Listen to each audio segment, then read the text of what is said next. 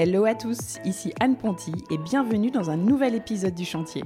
Le chantier c'est un podcast maison, travaux et déco dans lequel j'interviewe des personnes inspirantes qui ont réalisé une rénovation, des particuliers comme vous et moi, ou des décorateurs, entrepreneurs, architectes, bref, des gens qui ont connu ou qui connaissent encore la vie de chantier. Mon objectif, partager des conseils concrets à tous ceux qui se lancent dans les travaux. J'ai moi-même réalisé récemment ma première grosse rénovation, celle de ma maison, et en partageant les avancées des travaux sur mon compte Instagram, je me suis vite rendu compte que le sujet a intéressé beaucoup d'entre nous. Alors bienvenue sur le podcast où l'on n'a pas peur de se salir les mains, où l'on adore parler plomberie, électricité, placo et ponçage de parquet.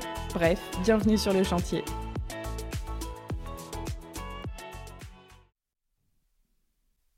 Vous connaissez déjà Little Worker, partenaire du podcast qui vous accompagne dans votre projet d'achat immobilier et de rénovation jusqu'aux dernières finitions. Et eh bien jusqu'au 25 octobre, Little Worker organise un grand concours. Bientôt chez moi.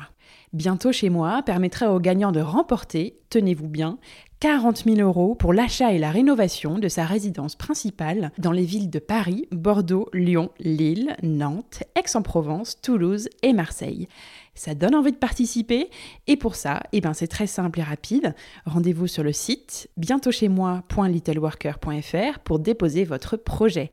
Partagez-le ensuite autour de vous, amis, famille, réseau, pour récolter un maximum de votes. Les 10 projets ayant reçu le plus de votes seront sélectionnés pour la grande finale.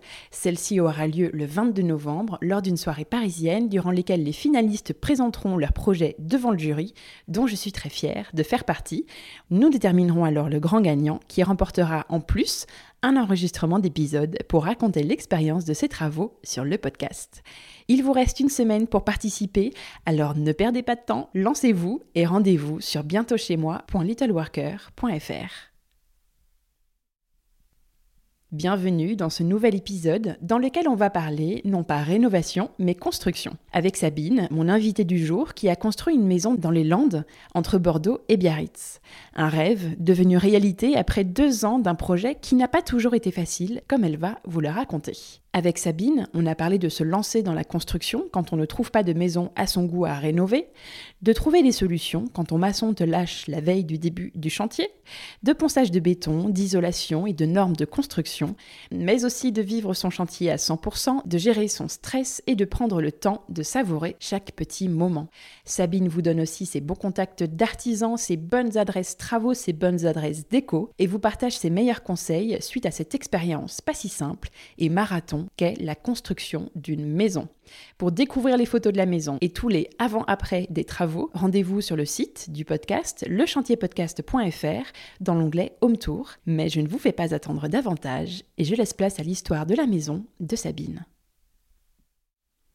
Hello Sabine Bonjour Anne Bienvenue sur le chantier Merci de m'accueillir. C'est toi qui m'accueilles chez toi. Ah oui, c'est vrai. et je suis très heureuse de t'avoir à mon micro, dans ta jolie maison, dans les Landes. Je suis venue te voir aujourd'hui pour que tu nous racontes l'histoire de la construction de ta maison. J'ai hâte de t'entendre parce que ben, c'est vrai qu'en général, sur les podcasts, on parle plutôt rénovation. C'est assez rare les constructions euh, dans les épisodes. Et je pense que tu vas nous apprendre plein de choses. On va donc démarrer cet épisode sans plus attendre. Hein. Est-ce que tu peux commencer par te présenter, s'il te plaît, nous dire ce que tu fais dans la vie et puis avec qui tu habites ici oui, avec plaisir. Alors, moi, je m'appelle Sabine Mérillon, je suis créatrice de contenu depuis une petite dizaine d'années. Avant, j'étais euh, prof d'art appliqué et j'habite ici avec mon compagnon Maxime et euh, mes deux filles en intermittence puisqu'elles sont grandes. J'en ai une de 23 et une de 20 ans. Donc, euh, elles ont leur indépendance, mais elles viennent me voir régulièrement. Voilà. ok, super. Vous êtes ici depuis combien de temps? Alors, on s'est installé en février, je crois, de l'année dernière, sachant qu'on s'est installé alors que la maison n'était pas complètement terminée. J'ai fait pas mal de travaux ensuite euh, et je pense qu'on a terminé les travaux courant juin. Donc on est euh, au calme depuis le mois de juin euh, pour le gros des travaux parce qu'évidemment une maison ça se termine pas en mhm. cinq minutes et qu'il me reste encore quelques petites finitions. Est-ce que ça se termine vraiment jamais On ne sait oui, pas. Oui voilà, une fois terminé on recommence sans fin, on le sait. Mais donc février 2023 pardon. Février 2023 oui c'est exact. Parfait. Alors, est-ce que tu peux nous raconter, pour commencer, comment ce chantier est arrivé à toi, à vous? Quel était votre projet? Comment vous avez trouvé ce terrain? Est-ce que vous vouliez construire absolument ou est-ce que vous cherchiez aussi des maisons à rénover, peut-être? Je ne sais pas. Comment tout a commencé? Alors, comment tout a commencé? Alors d'abord, on n'a pas été euh, très originaux. Euh, on a voulu quitter la ville. Bordeaux, euh, c'est quand même pas mal densifié. Vous habitiez à Bordeaux? On habitait à Bordeaux, quartier bassin à flot. On était mhm. très contents. Et juste avant le confinement, on s'est dit qu'on avait envie d'avoir notre, d'être propriétaire et d'avoir notre maison. avec le budget qu'on avait, on savait que ça ne pouvait pas être en périphérie de Bordeaux. Et de toute façon, on avait vraiment envie de nature. Euh, avant de réaliser le projet, il fallait quand même qu'on vende. On avait deux studios qui nous ont servi d'apport pour le projet. Donc moi, j'avais un petit studio euh, d'une vingtaine de mètres carrés et Max aussi. Et la condition pour se lancer, ça a, été la vente de ces deux studios. Alors Max a vendu plus vite que moi. Moi, j'ai vendu dans un second temps. Et lorsqu'on a eu, euh, on regardait, mais sans trop regarder parce que moi j'avais peur de tomber en fait sur un bien euh, qui me plairait et qu'on pourrait pas acheter ah, immédiatement. Donc en fait on, on regardait mais sans regarder et quand les deux studios ont été vendus, on a commencé à regarder. À s'autoriser à regarder voilà. Et euh, on voulait dans les Landes, c'était sûr. On voulait être à une vingtaine de minutes euh, maximum de l'océan. Euh, au départ, on avait envisagé plutôt d'être dans le sud des Landes, mais les budgets étaient vraiment euh, élevés. Et surtout, on ne voulait pas être dans un lotissement. Euh, ça, c'était vraiment important pour nous. On voulait être ou en pleine nature ou dans un petit village. Et en fait, on est tombé sur ce terrain. Alors, ça a été une de nos premières visites. On n'a pas forcément cherché, enfin, en tout cas, moi, j'aurais préféré, honnêtement, faire de la rénovation et donc acheter une maison déjà existante. Après, je voulais pas une maison des années 80. Je voulais vraiment une maison qui ait du cachet, ancienne. Donc en fait, notre toute première visite, euh, c'était une maison euh, qui avait une centaine d'années dans le village d'à côté. Euh, elle était assez chère, mais elle était dans nos prix. On a appelé l'agent immobilier. C'était notre toute première, notre toute première recherche. Et la maison était finalement, il y avait beaucoup trop de travaux, donc ça dépassait notre budget. Et on a demandé aux agents immobiliers s'ils avaient d'autres biens. Et ils nous ont fait visiter un autre terrain et ce terrain. Et c'était pas forcément le secteur qu'on voulait au départ, mais on sentait qu'il y avait vraiment sur ce terrain un vrai potentiel. D'abord, il était dans notre budget. Il était dans un petit village, mais un peu euh, reculé. On avait beaucoup de verdure autour de nous. Et euh, voilà, donc on s'est dit que c'était lui. Euh, on a quand même visité d'autres terrains par la suite, plutôt dans le sud des Landes, pour se conforter que cette région-là, finalement, nous convenait vraiment beaucoup. Et on a fait une proposition et donc on est parti sur un projet de construction. Alors ce qui était un, enfin, dans les recherches de, de terrain, nous ce qu'on voulait surtout c'était un terrain libre constructeur. C'est-à-dire qu'on ne voulait pas faire appel à un promoteur. On voulait vraiment un projet qui nous ressemble, faire appel à un architecte. Vous choisir votre constructeur ou votre architecte. C'est ça. Et euh, c'est vrai que dans ce secteur, c'est vraiment pas facile euh, d'avoir des terrains libre constructeurs, parce qu'en général, c'est des terrains assez grands et qui sont délotés par euh, des promoteurs. Et en mmh, fait, on les divise exactement. Donc on les paye pas très cher par rapport au prix au mètre carré, mais on est obligé après bah, d'avoir un projet avec le promoteur en question, et ça, on ne voulait pas. Ouais, ok. Vous vouliez avoir le choix libre. Tout à fait. Comment on visite un terrain? eh ben, on visite un terrain. Euh, bah, en fait, c'était les, premières visites de terrain, donc euh, on essaye de, bah, de, de, de, voir comment euh, la lumière circule, ce qu'il y a autour.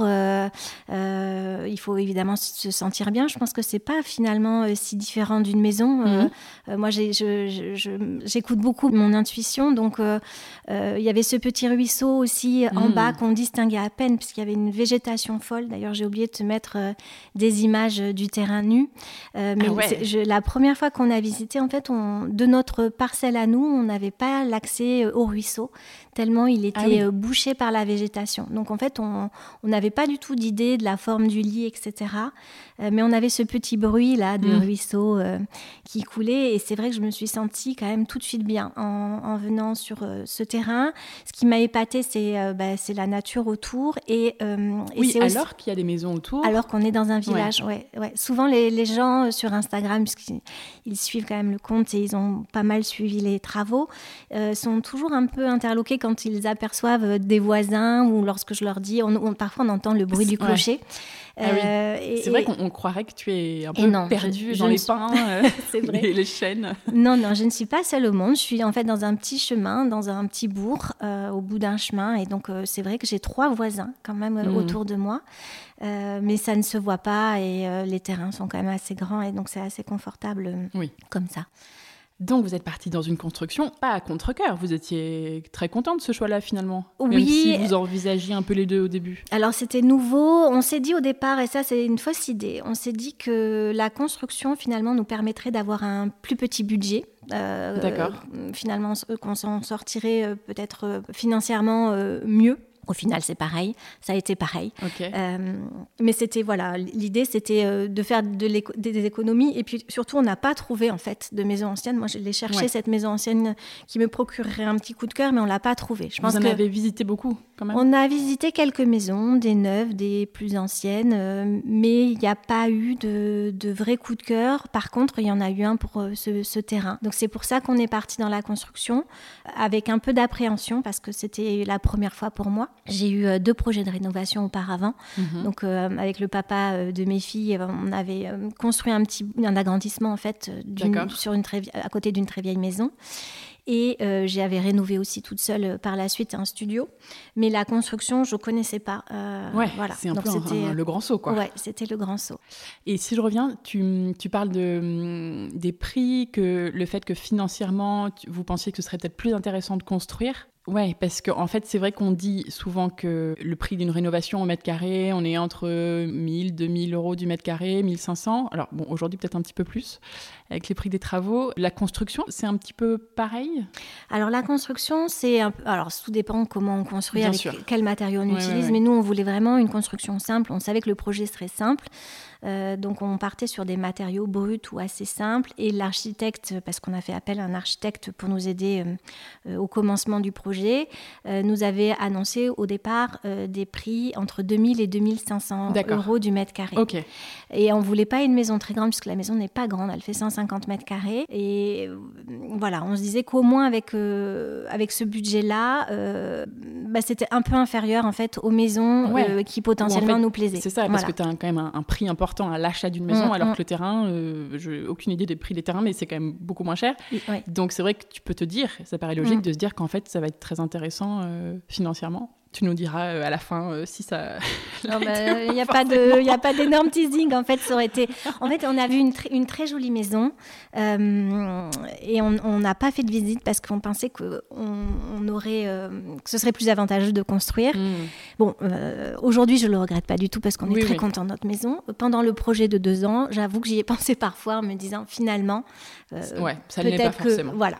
Une fois que vous étiez hum, lancé sur ce projet de construction, quels étaient les avantages de la construction pour vous? Une fois que vous étiez décidé, vous vous êtes dit quand même, bon, ben, la construction, ça a l'avantage de ça, ça, ça? Bah, le premier, euh, c'était économique. On pensait qu'à surface égale, euh, c'était vraiment le budget. Les autres avantages. Et les autres avantages, c'est quand même bah, à partir du moment où on construit une maison, on y met euh, tout ce que l'on aime. Ça. Donc il euh, n'y a pas de concession à faire. Euh, tu choisis tout. On choisit tout. Ce qui n'est pas le cas dans une réno. Voilà, donc c'était aussi le deuxième gros avantage. Mmh, c'était tout bénéf en fait. le budget plus faire une maison qui correspond complètement au mode de vie que tu as au, moment, au moment donné. Alors moi, je, ne crois pas, on l'a pas conçu cette maison comme une maison avec laquelle on vieillirait. On a vraiment construit une maison qui nous correspondait maintenant, qui va certainement nous correspondre pour une dizaine d'années.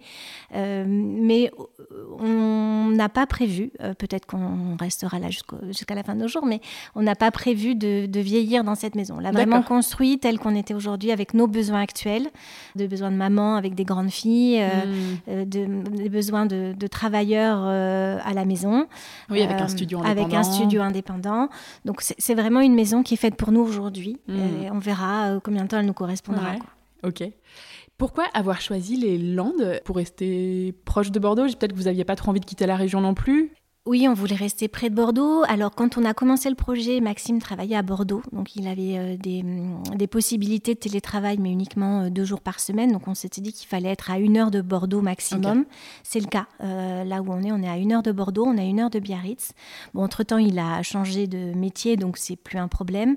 mais les Landes, ben, en fait, c'était l'océan près et c'était de la végétation, de la hmm. nature et pas une densité qui est pas très forte et c'est ce qu'on cherchait en fait. D'accord, mais vous n'aviez pas d'attache familiale ici Non, on connaît personne. Euh, moi, ma famille est plutôt euh, basée à Bordeaux et la famille de Max est à Biarritz et donc là on ah, est vraiment. vous êtes entre les deux. On est complètement entre les deux. On est à ah une heure des deux. Euh, c'est c'est très bien pour ça. Quand vous avez visité le terrain, je reviens sur cette visite, ouais, il y a eu un petit coup de foudre quand même. Vous êtes dit tout de suite c'est le bon? On a senti un, un vrai potentiel. Ok. Euh, Et vous avez réfléchi après longtemps ou euh, En fait, on a, on a voulu quand même montrer le terrain euh, à notre architecte. moi, j'avais déjà une idée de maison que je souhaitais, mais j'étais pas sûre que le terrain soit propice à ça. Et puis hmm. aussi, on voulait une maison qui corresponde au terrain. oui, pas faire à tout prix une maison voilà, que vous aimiez, mais qui ne correspondait pas du tout. il fallait qu'elle puisse s'implanter sur le terrain. Donc ça, on, on a été aidé par l'architecte pour ça. On sentait qu'il y avait du potentiel, on sentait qu'il y avait du boulot, euh, mais on n'était pas sûr parce que parce que c'était une première et qu'il y a forcément euh, ce moment de flottement. C'est pour ça qu'on a fait beaucoup de visites euh, par la suite. On a, je crois, on a enchaîné les visites sur deux week-ends où on a vraiment mangé de la maison ancienne, de la maison plus moderne, pour pour se dire au final que oui, non, ça, ça correspondait à nos critères et on a fini par se lancer. Alors on a quand même failli se rétracter parce qu'entre le moment où on s'est positionné sur ce terrain et le moment où on a signé notre compromis, il s'est passé quatre mois. On n'a pas compris euh, ce délai aussi long. Ah oui. Euh, donc on s'est dit à un moment donné, on s'est dit mais qu'est-ce qui coince euh, On n'a pas eu de réponse par rapport à ça.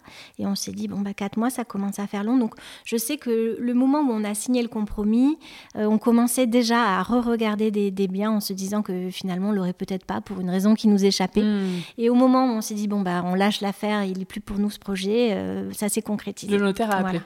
Le notaire a dit c'est bon, vous avez votre rendez-vous, vous pouvez signer, puisqu'on on l'a harcelé pour ça. On ne comprenait pas pourquoi, euh, pourquoi on ne pouvait pas signer ce C'était le vendeur qui, Je ne sais pas, je pense qu'il manquait des papiers. Après, on a un notaire qui est chouette, qui avait bien verrouillé tout. Donc, euh, on n'a pas compris pourquoi le délai était aussi long. Euh, je pense qu'effectivement, oui, ça venait du hmm. vendeur. Ouais. Et tu dis, il y avait beaucoup de travail sur le terrain, beaucoup de boulot. Il était dans quel état? En fait, euh, c'était des pins qui étaient plantés là. En fait, c'était un terrain euh, comme, comme partout ici, en fait, autour de nous. Donc, vous en avez coupé alors oui, on a été obligé. En fait, il était, euh, il y avait des pins, mais il y avait des pins malades. Ils étaient malades, donc en fait, on a été obligé de les couper. Donc ça, on savait dès le départ. On nous a dit que les pins ne mhm. pas, pouvaient pas rester. Donc on a dû abattre euh, les pins euh, sur place. Et euh, c'est un terrain du coup qui n'a pas été entretenu pendant de longues années. Et toute la zone qui est assez, avec beaucoup d'eau tout autour du ruisseau, en fait, était pleine de, végétation dense. en bas de la pente, parce qu'en fait, il est plutôt plat. Et au fond, en tout cas aujourd'hui, je ne sais pas comment c'était à l'époque, et au fond du terrain, il y a une pente avec euh, en bas un petit ruisseau. Ouais, on a, donc là, c'était un peu la jungle, quoi. C'est ça. En fait, la partie plate, c'était la partie sur laquelle il y avait les pins en culture, et euh, la partie en pente euh, qui était là aussi au départ, c'était une partie qui rejoignait le ruisseau. Je crois qu'avant, cette zone-là était destinée à la. les anciens, en fait, faisaient leur jardin potager. On a retrouvé du grillage de poules, donc je sais ah qu'il y avait, il y avait, c'était une limite aussi pour remettre des volailles, des canards, etc. Mais cette partie-là n'avait pas été entretenue depuis des années, donc elle était ultra dense. Et lorsqu'on a fait la visite, on n'a même pas pu euh, accéder, en tout cas euh, par rapport à nos terrains, on n'a pas pu voir le ruisseau tellement euh, il était. Vous l'entendiez, mais. On l'entendait, mais on ne le voyait pas. Ouais. Et la particularité aussi, j'y pense, parce qu'en effet, quand je suis descendue au ruisseau, on s'en rend vraiment compte, c'est du sable ici. Ouais. C'est très sablonneux, donc j'imagine que c'est à prendre en compte pour la construction. Oui, alors ça, c'est une question qu'on m'a beaucoup posée, euh, euh, parce qu'en fait, on a l'impression que le sable euh, est fragile et que, mais en fait, du sable tassé, il n'y a rien de plus compact et dense. Et après, c'est vrai qu'on a fait aussi une étude de sol comme euh, tout le temps quand on se lance C'est juste que peut-être j'imagine que ça change, je sais pas, bah, la façon de construire, non pas du Non, au contraire. Enfin, vraiment le sable, contrairement à de l'argile la, qui mhm. peut travailler en fonction euh, de la pluie, du soleil, etc. Le sable, euh, il est tassé, il est tassé, qui est de l'eau, pas d'eau. Mhm. Donc en fait, non, non, c'est un sol qui au contraire est plutôt stable. Et bon, on a eu quand même au niveau de la structure peut-être plus qu'une dalle ordinaire puisqu'il y a ce porte-à-faux de terrasse. Donc il a fallu quand même, et on est dans une pente, mais euh, il n'y a pas eu de besoin spécifique. C'est pas une maison qui est sur pilotis. En tout cas, les fondations ne sont pas des fondations extraordinaires. Euh, parce que même si on a bougé un peu de sable, on a décaissé. Et enlevé des arbres qui peuvent tenir un peu aussi. Euh, c'est vrai. mais malgré tout, voilà, c'était stable. Et de ce côté-là, il n'y a pas eu de souci. Super.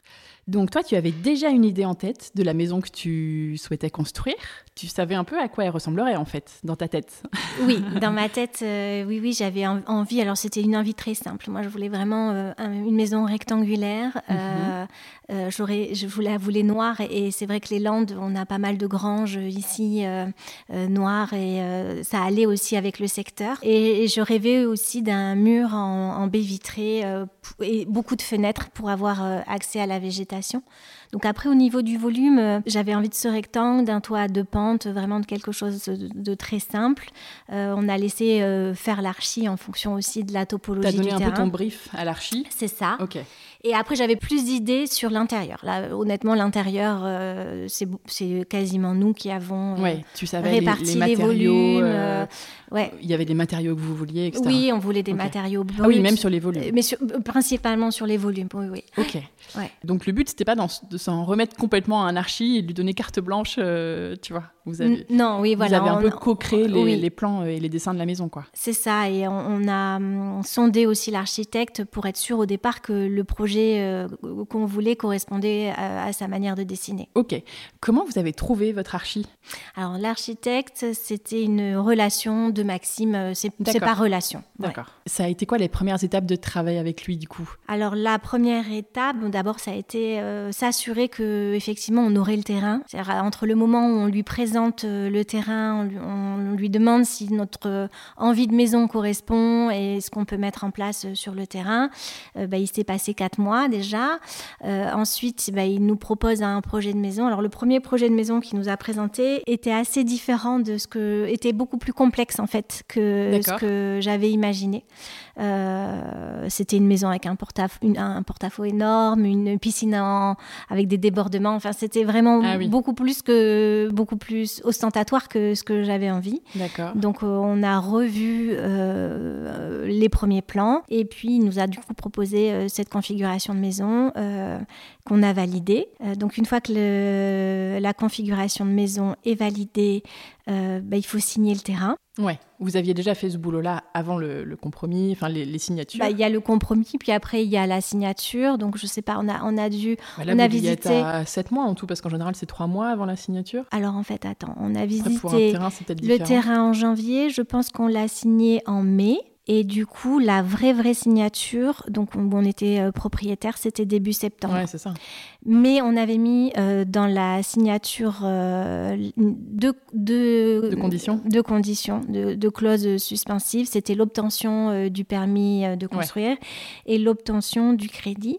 Donc ça veut dire qu'à partir de mai, en juin, juillet, il faut proposer un projet à la mairie, puisqu'après, il y a deux mois. Donc on a dû proposer un projet à la mairie, mais en même temps, on était prêt qu'on savait ce qu'on voulait et qu'on avait eu le temps de réfléchir euh, pendant les quatre mois avant de signer le compromis. Euh, donc on a déposé après le permis de construire.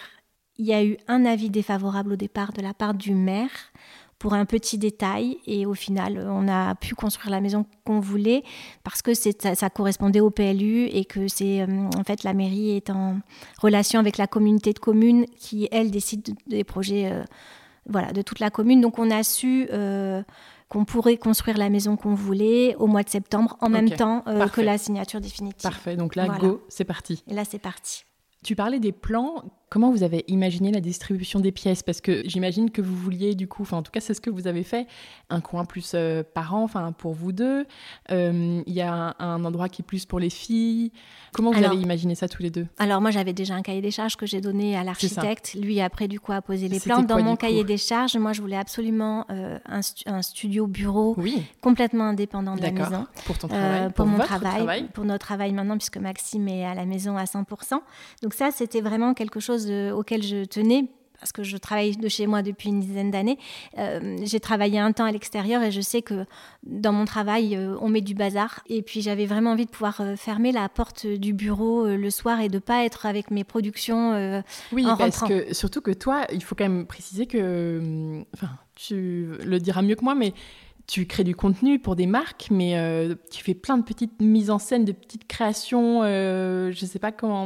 Oui, bah, il y a différentes choses. Je fais un peu de paper cut, donc parfois j'ai du papier partout dans la maison. Effet, quand tu fais ça dans ta cuisine. Euh, c'est pas possible en fait. En fait, j'installe les choses, ça prend plusieurs jours. Donc, je, quand je quitte le bureau le soir, la plupart du temps, il reste mon, tout mon bazar en place. papier, etc. Et, c'est vrai que quand on vit avec son bureau au milieu, on a tendance à ranger tous les soirs et ça peut prendre, en tout cas pour mon boulot, ça prend parfois beaucoup de temps à ranger les petits papiers ou les parfois tu ne peux pas ranger, et parfois, tu laisses ton, voilà. ton, décor en, place pour le lendemain. C'est ça, et attendre la validation du client. Donc euh, ça, je l'ai eu fait, hein, d'avoir euh, un set design qui traîne euh, dans le salon plusieurs jours, mais c'est usant en fait, et c'est pas pratique d'avoir voilà, d'avoir tout ça dans le salon ou dans la chambre. Donc ça, c'était vraiment le, premier point, c'était ça. Ensuite, je savais que les filles ne seraient pas là à 100%, donc euh, j'ai beaucoup hésité euh, entre la solution de leur faire une grande chambre ou de leur faire euh, deux petits espaces avec une salle de bain au milieu, ce qu'on a finalement privilégié. si elles avaient habité avec nous tout le temps, je pense qu'on aurait fait des chambres plus grandes pour qu'elles aient un bureau, etc. Mais là, ça suffisait amplement. On voulait un grand espace de vie et c'est l'archi qui a eu l'idée de... On voulait aussi une grande chambre pour nous et c'est lui qui a eu la très bonne idée de la mettre en en, sous-sol. enfin, Du coup, ça s'appelle euh, en rez-de-jardin. Il y a le rez-de-chaussée et le rez-de-jardin. Oui, puisque le jardin est en pente. Puisque le jardin est en pente. Et c'est vrai que c'est une très bonne solution parce que euh, ça nous permet vraiment d'avoir un cocon isolé. Et c'est une chambre qui est semi-enterrée. On habite une région assez chaude. Et ça permet, on l'a vu cet été, d'avoir une, ah. chambre tempérée. Euh, Qu'elle reste fraîche. Elle est fraîche, voilà. Donc ça, c'est vrai, que c'est une bonne solution. on sent la descends de quelques degrés aussi, je pense.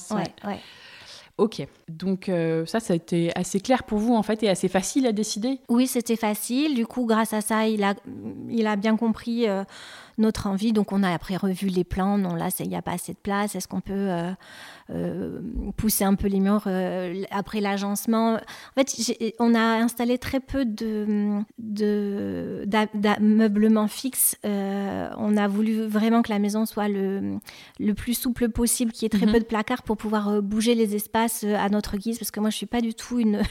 J'ai besoin que les meubles bougent régulièrement, etc. D'accord. Donc ça, ça faisait aussi partie de mon cahier des charges. Je voulais pas de grands placards sur mesure qui ne pourraient pas se bouger donc on en a forcément, puisqu'on a une dans cuisine aménagée. Et dans la cuisine. Il y a quelques placards de dressing, ça c'est un peu obligatoire, mais voilà, il n'y en a pas beaucoup, euh, et, ça faisait aussi partie des contraintes que je lui avais données. Et comment tu imaginais l'intérieur, en plus du sujet des placards, et comment tu t'es inspirée pour euh, cette maison?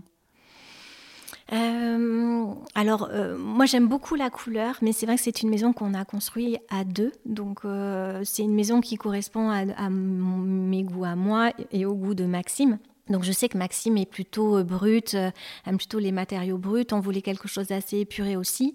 Et on voulait une maison qui soit pas trop en décalage avec l'environnement extérieur que l'on voit partout. On a de grandes vitrées, de grandes fenêtres. Et en fait, on voulait vraiment que la nature euh, rentre à l'intérieur et que ce soit euh, elle la plus jolie. Hmm. Donc, on a fait en sorte euh, d'avoir des matériaux simples qui soient faciles à vivre, faciles d'usage. donc, en fait, moi, j'aime beaucoup la déco de toute façon depuis, depuis toute petite. Donc, ça, j'ai envie de dire que c'est venu tout seul. En fait, j'ai pas eu besoin de moodboard Pinterest à foison. Je savais qu'on voulait des matériaux bruts, donc du béton. en fait, ce béton avec ces petits cailloux, il, est aussi venu d'un accident. En visitant le chantier, le maçon avait, euh, a dû à un moment donné poncer une des poutres parce qu'elle dépassait ou qu'elle n'était pas droite. Et en fait, on a vraiment adoré euh, l'effet, euh, la texture de ce béton avec ces cailloux du coup limés. Et on s'est dit que c'était ça qu'on voulait aussi pour le sol. Que ça suffisait. Il fallait juste poncer. Voilà. et, et, les murs, pareil, au départ, ça devait pas être comme ça. En fait, c'est des murs en béton banché donc le béton devait être lisse. Euh, oui, le mur intérieur. Le mur, les murs intérieurs et le, euh, mur euh, autour de l'escalier. Donc, on, a des murs bruts que l'on voit au départ. Ils devaient être en béton banché simple, comme on peut voir, je ne sais pas, dans des musées, ces murs industriels. Sauf qu'il y a eu des petits accidents de, de, moulage. Et du coup, pour les rattraper, on les a poncés. Et on s'est dit que c'était ah. une excellente idée d'avoir une continuité mur-sol. Avec le sol, voilà. c'est clair.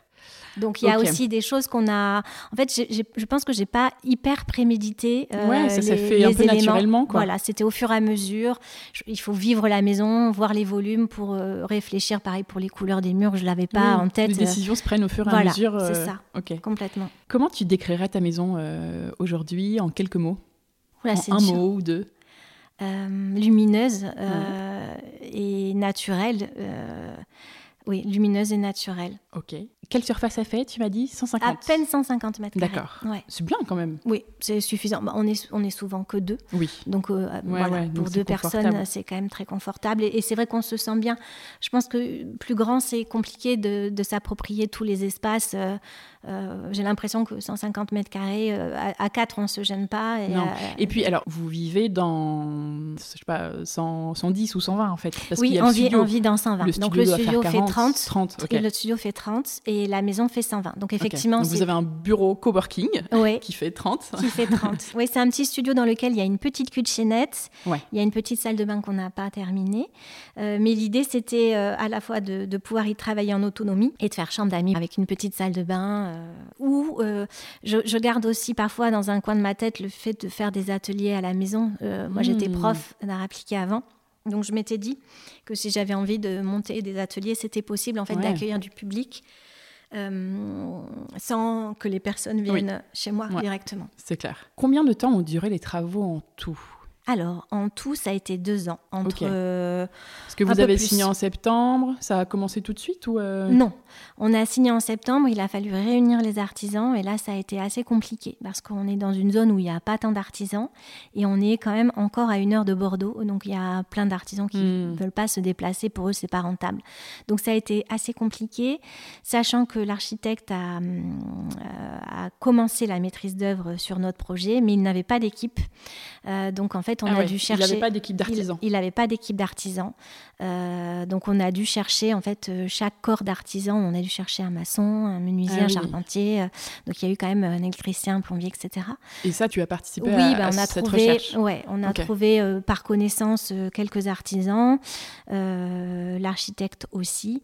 Mais c'est vrai que ça a été quand même assez long cette période. De toute façon, c'est long pour tout le monde. Je pense que cette période où on demande à l'artisan de venir, on lui donne un cahier des charges et au moment où il nous donne un devis, le moment où il est disponible sur le planning, il se passe du temps. Et pour moi, vraiment, ça a été cette partie-là la plus difficile.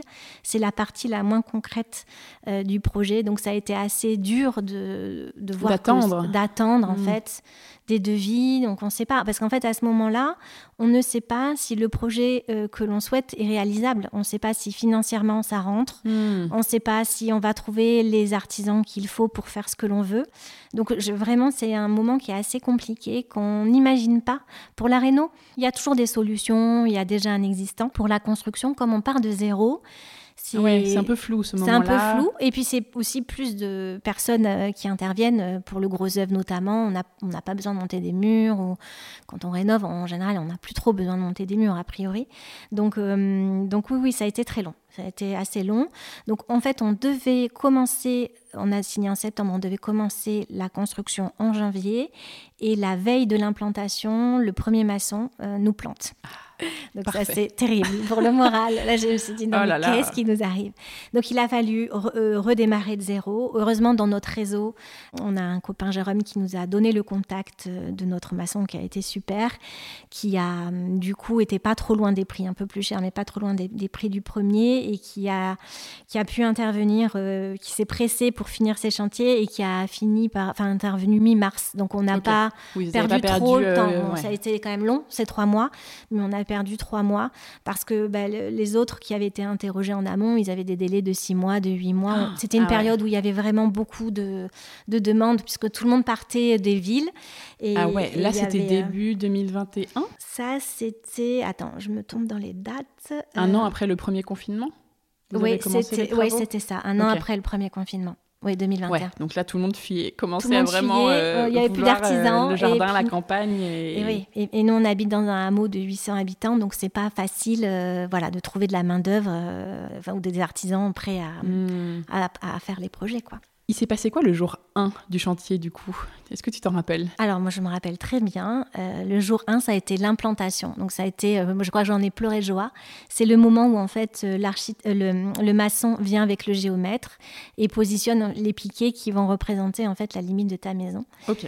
Et c'était au lever du jour, donc j'étais pas censée être là, puisqu'ils aiment bien travailler tranquille Mhm. aussi. Mais bon, oui, là, ça a été assez émouvant de les voir calculer, de voir euh, l'emplacement de la maison, et puis de voir que, ben voilà, ça y est, enfin, on y était un an après, parce qu'entre le moment de la visite et il s'était passé même un an et trois mois. Donc c'est un an et trois mois de projet abstrait. Et là, au moins, c'était concret. Je voyais ouais. enfin des, des piquets sur mon sol euh, représentant ma maison. Donc ça, c'était le jour 1, ouais. Trop chouette. Et alors, ensuite, c'était parti. Ça a été quoi les différentes étapes de la construction Euh, Si tu prends, alors tu nous fais un résumé rapide, hein, parce qu'on va pas euh, tout détailler, mais hum, quels artisans ont dû intervenir au fur et à mesure? Et voilà, qu'est-ce qui s'est passé un peu étape par étape? Alors d'abord, tu as la partie euh, gros Maçon, œuvre. ouais. Voilà. Donc c'est le maçon qui intervient en premier, mais pas tout seul, parce qu'il faut, il a fallu terrasser, il a fallu Ouais, creuser un petit qu'il y peu. avait un peu de terrassement. Ouais, tu as des images d'ailleurs là-dessus. Donc il a fallu creuser euh, la partie chambre, et puis il faut de toute façon creuser un petit peu pour installer les fondations. Il a fallu creuser dans la. Il a dire fallu la creuser dune, dans la pente. ouais, dans la pente. On a creusé un peu dans la pente pour, euh, pour avoir donc, cette chambre semi-enterrée. Donc ça, ça a été la première partie. Donc le terrassier arrive avec ses gros bulldozers, il balance des tonnes de sable dans la pente et là, on a un gros trou et on se dit, bon, bah, ok, donc là, euh, c'est la première Voici étape. notre chambre. Voici notre chambre. Et là, c'est- ça paraît énorme. Donc après, le maçon va construire tout ce qui est fondation. Donc il a commencé par les fondations de la chambre. Il a coulé ça. Puis il a monté les murs de la chambre, puisque c'est le premier niveau finalement de notre maison. Mm, mm. Quand les murs de notre maison ont été montés, il a coulé De la tout le- chambre de la chambre. Oui, pardon. Il a coulé tout le plancher euh, de la maison, donc toute la partie rez-de-chaussée. Puis, euh, il, a, il, a, hum, il a construit les deux murs euh, qui encadrent ma cage d'escalier, qui Ouais, sont aussi ma les tête murs de lit. intérieurs. Les murs intérieurs. Donc, c'est des murs qui ne sont pas tout hauteur, mais ça fait partie, voilà, ça c'est le maçon qui fait ça. Une fois que le maçon est parti, euh, bah, ça, a été notre charpentier qui est venu. Donc là, il est venu, euh, lui, il avait déjà travaillé en amont. Donc euh, en atelier, il, a construit en fait euh, aux bonnes dimensions les murs. Donc il est venu avec une grue, c'était des panneaux d'OSB avec euh, du bois et en fait il assemble et là c'est assez émouvant oui. parce qu'en deux jours en fait la structure Ah ouais. de ta maison en fait et, et le volume de ta maison Mm. est là. Donc les murs euh, se sont montés en une journée, le toit en une journée Ah et donc là c'est extraordinaire parce que ces panneaux volent euh, dans le Mmh, ciel. Il y a une euh, vidéo qu'on s'installe, partagera, ouais, on a accéléré, on a vraiment l'impression de mettre des morceaux de puzzle Oui, et d'enchaîner. puzzle. euh, c'est clair. Donc ça, ça a été aussi une forte étape. Donc c'est la- l'étape l'étape numéro 2, je dirais. Une fois que cette étape euh, est faite, bah, après, ça va être tout ce qui est couverture. Donc installer euh, euh, bah, l'isolant et puis installer Le toit. les, oui, le toit. Il faut isoler aussi la maison RT euh, 2012. Ça veut dire qu'il y a quand même beaucoup d'isolants. RT 2012, c'est euh, en fait une réglementation thermique. Euh, ta maison, du coup, est, Sur de c'est la est- construction. une- oui, pour la construction neuve, en fait, ce sont des normes qui. Ta maison est relativement étanche. Elle est très bien Elle isolée, est très quoi. bien isolée. Euh, normalement, il n'y a pas d'air qui arrive de l'extérieur. Tout est contrôlé par la VMC. Donc, c'est des normes techniques qui font que ta maison est basse consommation. Elle n'est pas neutre. Euh, Il y a des maisons plus écolo que la nôtre. Néanmoins, elle est. euh, c'est une maison qui- où il n'y a pas de déperdition. Donc, il y a très peu de consommation d'énergie. Ça permet d'avoir des petits compteurs parce qu'il y a pas, on n'utilise pas beaucoup d'électricité, etc. Donc c'est pour l'isolant, mais c'est aussi des systèmes de chauffage particuliers. Mhm. Donc là, nous, on a des pompes à chaleur qui consomment du coup pas beaucoup d'électricité. Donc c'est tout au long en fait de la fabrication de la maison. Cette norme-là guide un peu tout le monde. Euh, Il y a des règles de construction à mettre en place pour qu'elles répondent à ces critères. Oui, bien sûr. C'est marrant parce Voilà. qu'on a fait un épisode il n'y a pas longtemps avec Synertial sur la rénovation énergétique, mais en fait, c'est vrai que ça s'applique aussi bien sûr dans la construction. Je ne sais pas si vous avez eu des aides financières, tu sais, pour les pompes Mm. à chaleur par exemple, il y en Non. a, ce genre de choses. Oui, alors ça fonctionne quand c'est de la rénovation, mais pour la construction, en fait, il n'y a pas d'aide. Ok, Non, non. ça marche.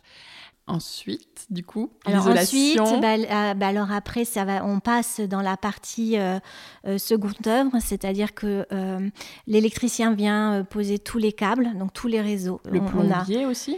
alors le plombier aussi vient passer ses gaines. Alors quand même le, le maçon au départ euh, passe quand même des gros tuyaux qui il, marque au moins les endroits d'évacuation. C'est lui qui l'a fait. Mais après effectivement euh, il y a le- les, les réseaux s'installent donc ça va être l'électricité, le, le plombier. Ensuite, les plaquistes interviennent pour cacher tous ces réseaux qui courent sur Ouais. les toits et dessous. Euh, Qu'est-ce qu'on a fait ensuite? Ensuite, il y a la partie chauffage. Donc, on a une partie euh, chauffage au sol dans le salon. Donc, il a fallu faire courir des réseaux. Et on recoule un petit peu de béton. Et enfin, voilà, une fois que tout le monde a fait a coulé les, bétons et que et une fois que tout le monde a passé ses réseaux, ben, les plaquistes referment, font les bandes. Et après, ça a été nous, puisque la partie, la partie peinture, carrelage, finition, c'est nous qui avons tout fait. D'accord. Et entre-temps, il y a eu un moment, euh, la pose des menuiseries, portes, ah fenêtres, tout ça, les baies vitrées. Est-ce que ça, ça a été découpé dans les plaques ou est-ce que c'était prévu au début? C'était prévu au début parce qu'en fait, c'est la même personne qui nous a fait, euh, le charpentier euh, nous a aussi posé les menuiseries.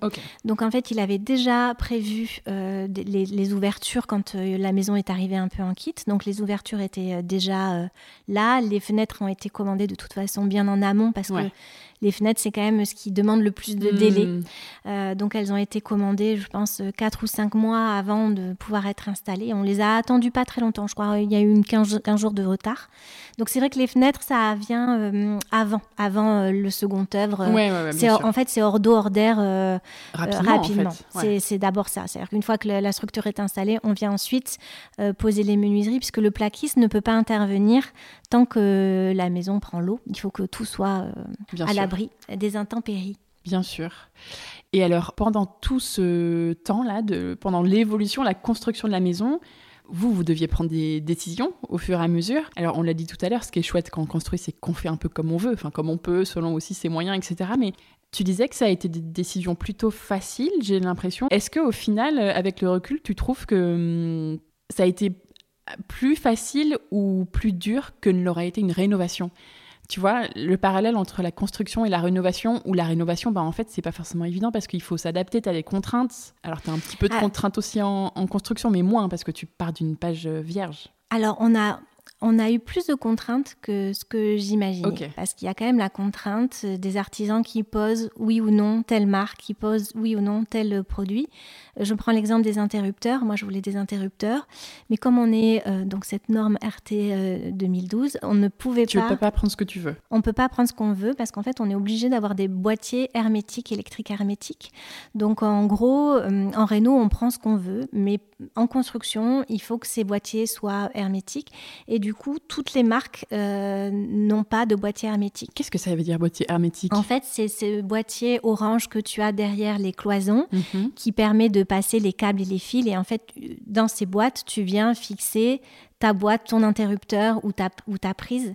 Et ces boîtes-là, en fait, ont des petits, euh, je ne vais pas t'expliquer, mais il y a des boîtes hermétiques, c'est-à-dire qu'en fait, l'air ne passe pas. Ah ouais, c'est vraiment, c'est, euh, vraiment isolé aussi, pour euh, être RT 2012, en fait, un technicien vient, il dépressurise ta maison et il faut qu'il n'y ait pas plus de, de temps d'air qui D'accord. Donc, euh, donc en fait, euh, chaque corps de métier euh, a sa responsabilité. C'est-à-dire que si ta maison n'est pas RT 2012, ça va être ou la faute du plombier, ou la faute de l'électricien, ou la faute du charpentier. À la fin, il y a un contrôle. Quoi. Il y a un contrôle et donc on sait pourquoi il y a de l'air et personne ne veut faire de bêtises par rapport à ça. Donc, puisqu'il y a des assurances aussi, ils ont leurs propres assurances. Donc typiquement, malgré tout, on a quand même eu des contraintes de, voilà, de, on a hmm. trouvé des de choix de matériaux, de choix de matériaux parce qu'il fallait que ça corresponde à cette phase fameuse réglementation RT 2012. Hmm. Mais après, moi, ça, c'est pas quelque chose euh, qui me pèse de choisir, euh, d'aller vite. Euh, j'ai pas besoin de, de 4 ans pour. Alors, s'il y a eu des sujets comme la salle de bain des filles, plus par rapport aux couleurs où j'ai mis du temps. Mais globalement, je sais ce que je veux, je sais ce que j'aime, j'arrive à trouver les choses. Donc, ça, ça m'a pas paru difficile. Et je crois que c'est. Enfin, j'ai l'impression que c'est pareil. rénovation. Tu t'es pas dit c'est plus facile, c'est plus difficile. Non, non. Et puis après, en fait, euh, le nerf de la guerre, ça reste euh, le budget aussi. Hein. donc euh, voilà. À budget, je pense que si j'avais eu un budget limité, je me serais peut-être posé plus de questions. C'est sûr. Mais là, avec le budget qu'on, enfin voilà, on n'avait pas non plus un budget extraordinaire, mmh. donc il a fallu être raisonnable. Et après, voilà. Donc non, j'ai pas trouvé ça compliqué. Alors, un moment, je crois que tu as dû te séparer de ton archi. Ouais. Parce que, je sais pas, il y a eu des petits soucis, j'imagine, et de t'occuper de gérer les artisans toi-même, en fait, gérer toute la maîtrise d'ouvrage. Euh, vers la moitié du chantier à peu près, c'est ça? Oui, en fait, bon, en fait, à la fin, non pas la moitié, même avant, parce qu'en fait, euh, s'est séparé de notre architecte. le gros œuvre n'était pas complètement terminé. En fait, on était très présent sur le chantier. On était en relationnel avec les artisans. Notre architecte était à Bordeaux et au final, on avait plus de relations avec les artisans, avec les artisans directs. Et et il y avait un problème aussi d'autorité aussi parfois. Et c'était pas facile en fait d'être derrière l'architecte. Donc en fait, ça n'allait pas. La mayonnaise ne prenait pas sur le pas tant sur la construction de la maison parce qu'il a entendu ce qu'on voulait, c'était chouette. mais pour la, sur la gestion, sur la gestion euh, des artisans, et c'est très, c'est très compliqué. C'est-à-dire que nous, on était très investis aussi parce que c'est notre maison. Mais c'est vrai que bah, c'est gérer des individus. Moi, j'ai trouvé ça compliqué aussi de le faire. Euh, on a l'impression d'être euh, chef d'entreprise et de, devoir gérer des personnalités. ils ont aussi beaucoup de liberté. Ils, c'est, ouais, gérer des artisans, c'est quand même pas simple. Donc, on a repris euh, le relais en fait euh, euh, tout de suite après le gros œuvre, donc en septembre 2022. Et comment ça s'est passé à partir de là? Ça n'a pas dû eh être ben évident euh, de. Mais en fait, vous étiez, donc vous habitiez à Bordeaux, vous veniez beaucoup? Oui, on venait beaucoup. Alors moi, la chance que j'ai, c'est que j'ai un boulot où je, je fais mon travail. Donc en fait, les jours où il y avait besoin de réceptionner ou de donner conseil, j'étais là. Donc on était beaucoup là. Euh, Maxime au début l'a été beaucoup, mais comme il a commencé ensuite un nouveau boulot, il a plus pu euh, se libérer. Donc bah, c'est moi naturellement qui suis venue sur le chantier et donc à partir de septembre, j'ai repris. Donc c'était pas mal d'allers-retours. Et j'ai dû arrêter mon activité euh, en décembre quand il a ah fallu faire euh, toutes les finitions parce qu'en fait je ne pouvais pas. Donc j'ai arrêté pendant six mois euh, mon activité ah pour me consacrer à 100% au chantier parce qu'à la fois tu reprenais complètement la maîtrise d'ouvrage et à la fois vous commenciez à faire vachement de choses vous-même à ce moment-là. Donc là tu t'es dit je vais à fond sur le chantier pendant six mois et on termine. Quoi. Ouais, j'ai pu, j'ai pu travailler encore septembre-octobre en faisant les deux, euh, mais j'avais des allers-retours à Paris et j'étais vraiment, euh, je sentais que euh, j'allais pas pouvoir. Il fallait choisir. Il fallait choisir.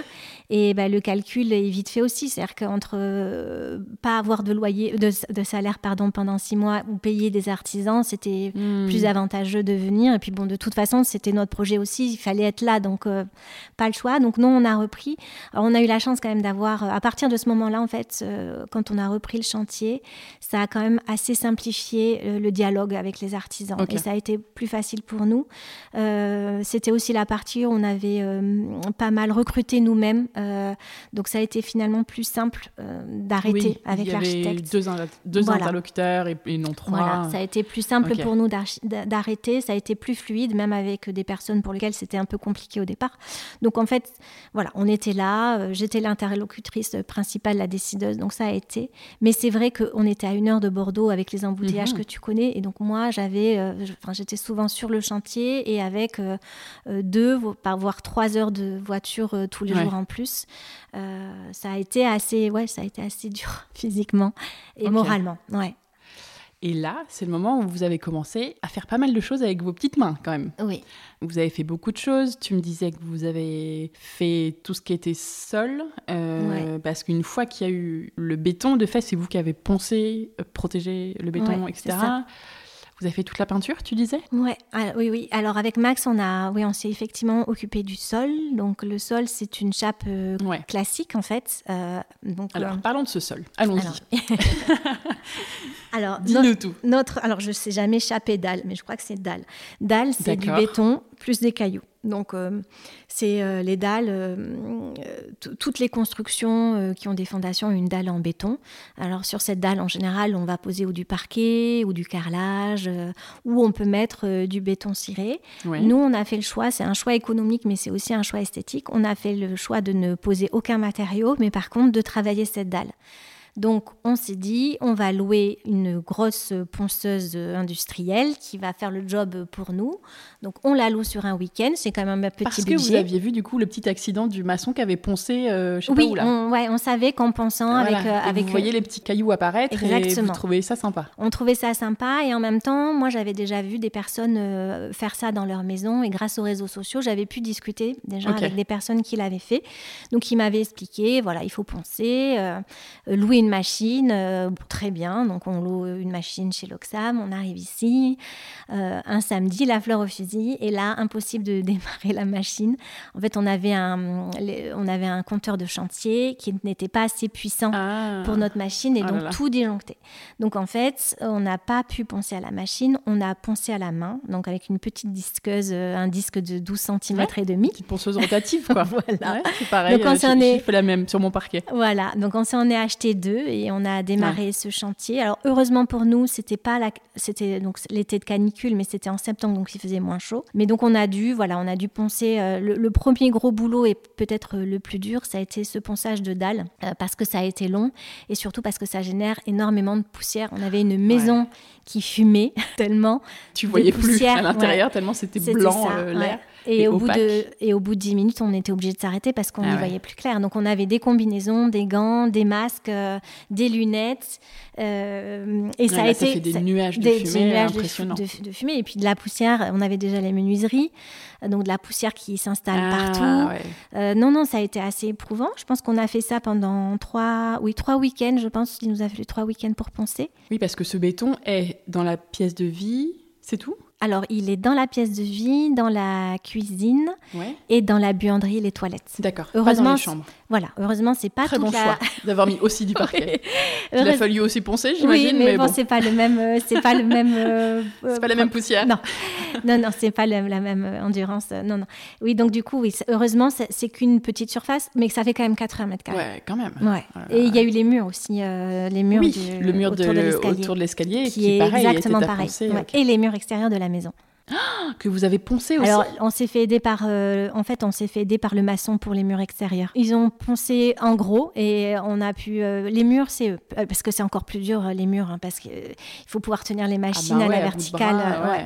Donc, on- il, il a fait la première couche et on a fait les finitions. Honnêtement, c'est Maxime hein, qui a poncé euh, les murs euh, physiquement. Moi, j'avais pas la force physique Ah ouais. euh, de porter la meuleuse à bout de bras euh, pendant des heures. Euh, donc ça, ça a été le, oui, le gros du chantier. Donc une fois que c'est poncé, on polisse avec un petit disque un peu moins dur. Le premier disque, c'est un disque diamant.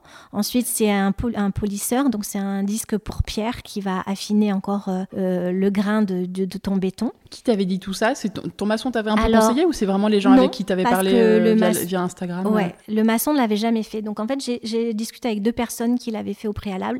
Donc elles n'avaient pas utilisé les mini disqueuses comme nous, mais le principe est le Oui. même. En général, bon voilà, on peut, on pourrait faire trois ponçages si on veut quelque chose Ouais. d'extrêmement doux, mais nous on préférait euh, avoir quelque chose de brut. Donc en fait, on a donc euh, disque diamant, polisseur. Ensuite, il faut mettre euh, un bouche-port. Donc on a D'accord. Et il y avait un, un grain précis? Non, il y avait pas. Tu vois, c'était pas comme tu ponces du parquet, tu dis euh, grain 60, 120, Non, 180. ben là en fait à disque diamant, donc là euh, c'est vraiment le truc hyper dur euh, qui permet en fait d'enlever Ouais.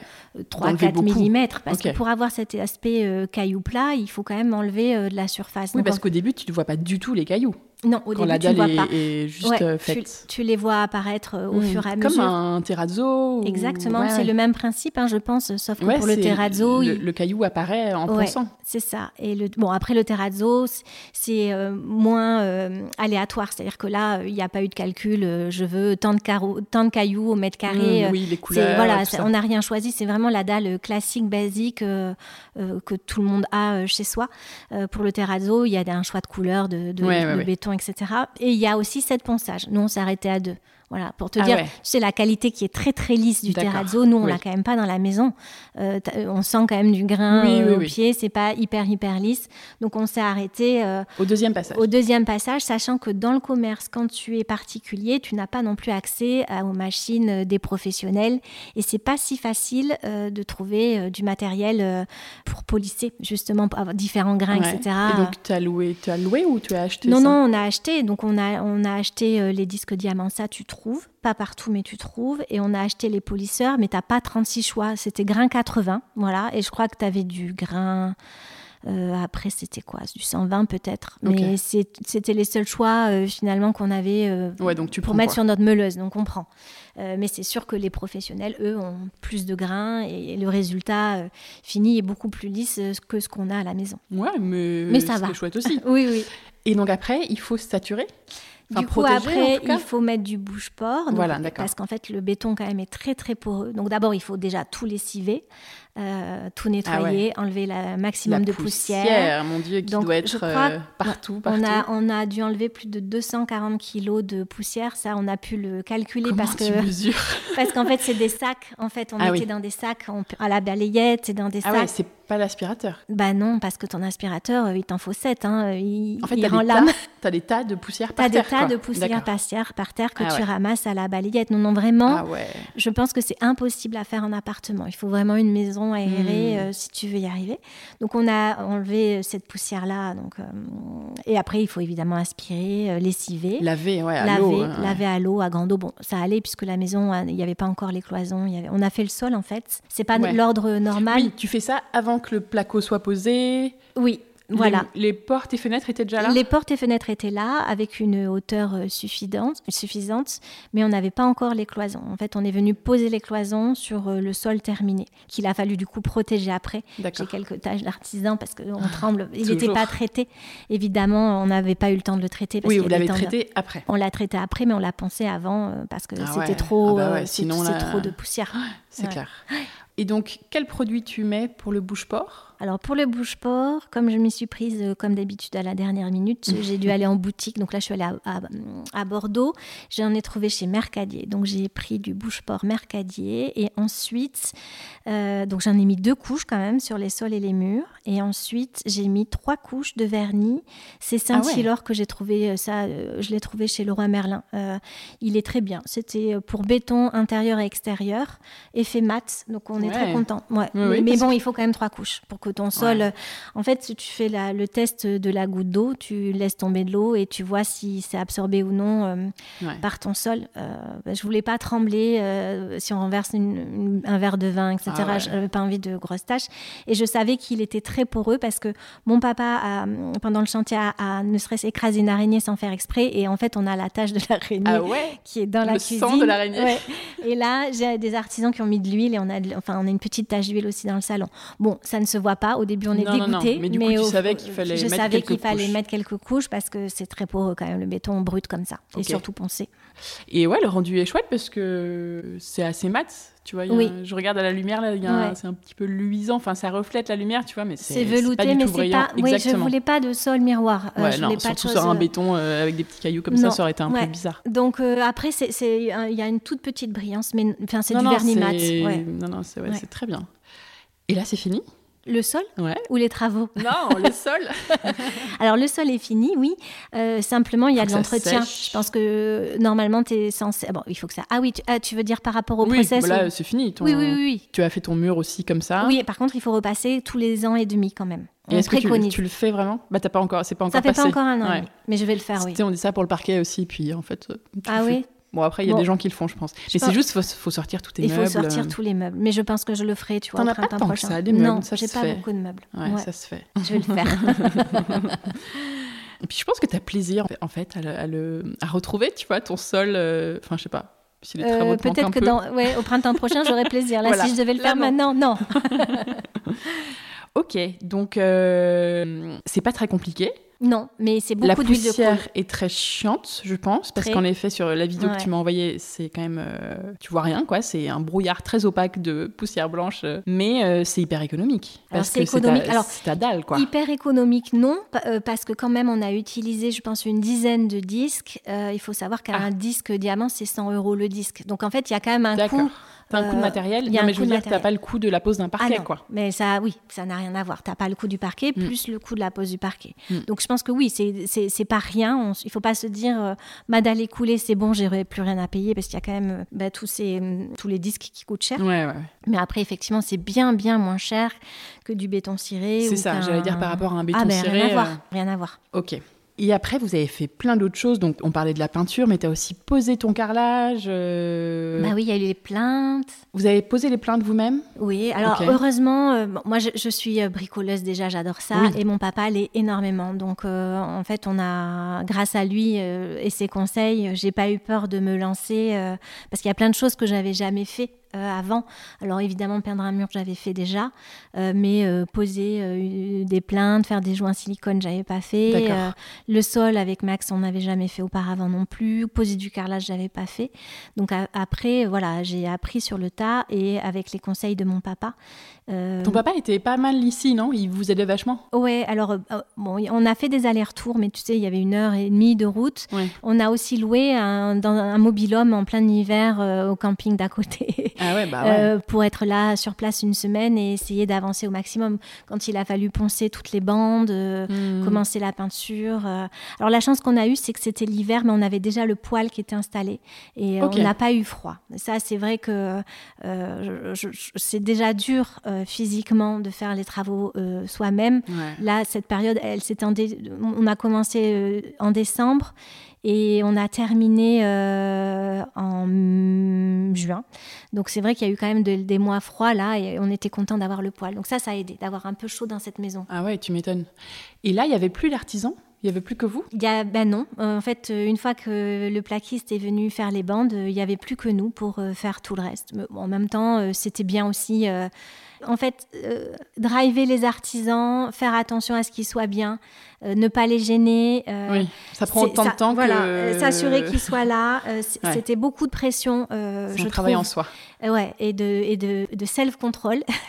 et j'avoue que quand les artisans sont partis et que c'était à nous de prendre le relais, ça, moi, ça m'a soulagée de ne plus avoir cette charge des hmm. autres.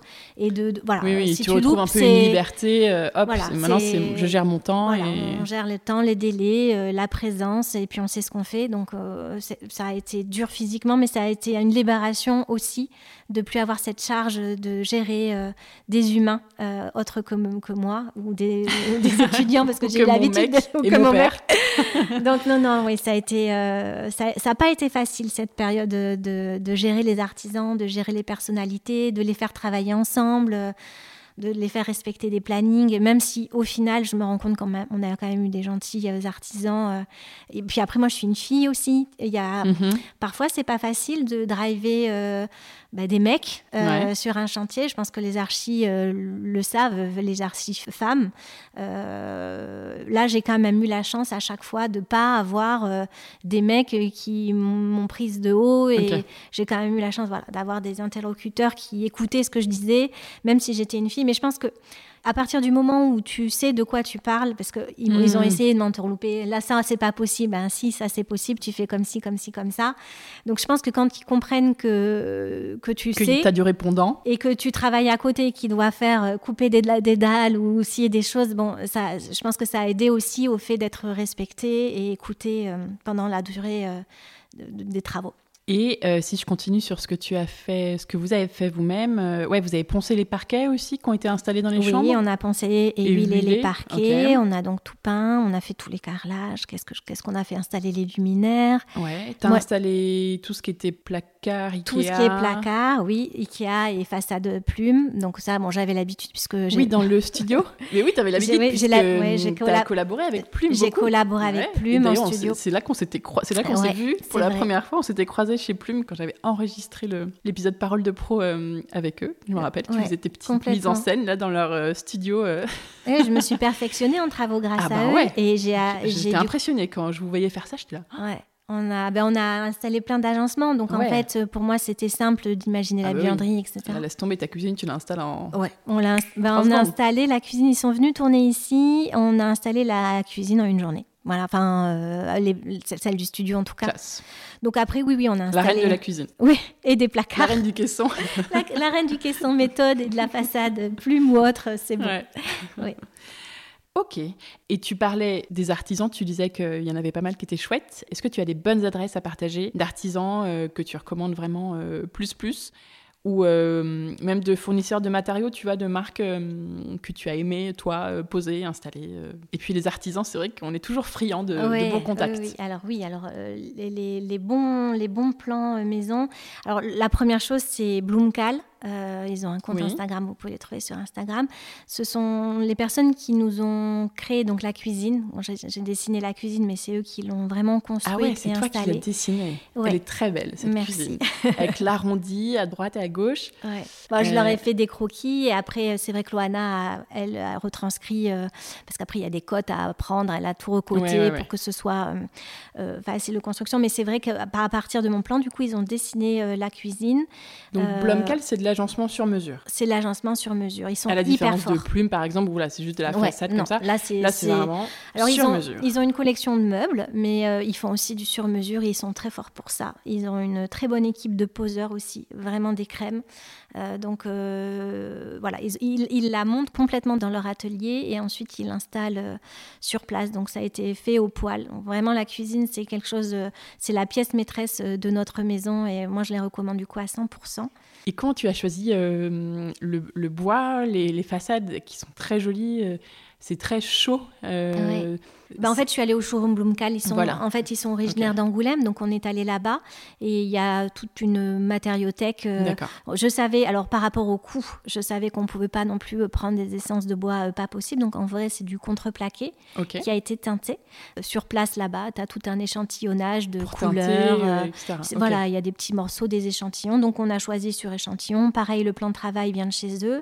Ils nous ont fourni aussi le, le mitige euh, ah l'évier, tout ça vient. En fait, ils ont tout installé. D'accord. On avait, en plus, on a acheté, euh, le, pour te dire à quel point ils sont pros, on a acheté l'électroménager qu'on a fait livrer là-bas et ils ont, ils ont vérifié que notre électroménager rentrait par rapport aux cotes. Ah oui. Et ils sont revenus avec l'électroménager et nous ont tout installé, euh, oh. le, four, la plaque. voilà. On était sûr que tout, est, tout était au poil. Ah ouais, génial.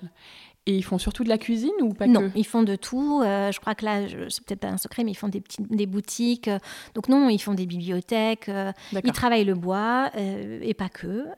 ils font tout. Non, vraiment, ils sont, ils sont hyper forts. Donc je les recommande à 100%. C'est un budget, mais quand on met tout bout à bout entre la fabrication et la pose, franchement, parfois, ça vaut le coup de ne pas s'embêter. Voilà. Tu te rappelles du budget à peu près? Je, pense que c'est autour de 20 000. Mais euh, nous, on a payé un, petit peu moins. Mais je sais qu'il y a eu pas mal. Le bois a tellement augmenté depuis. Hmm. Euh, elle, a été, elle a été construite il y a plus d'un an. C'est pareil, ils l'ont construit en amont.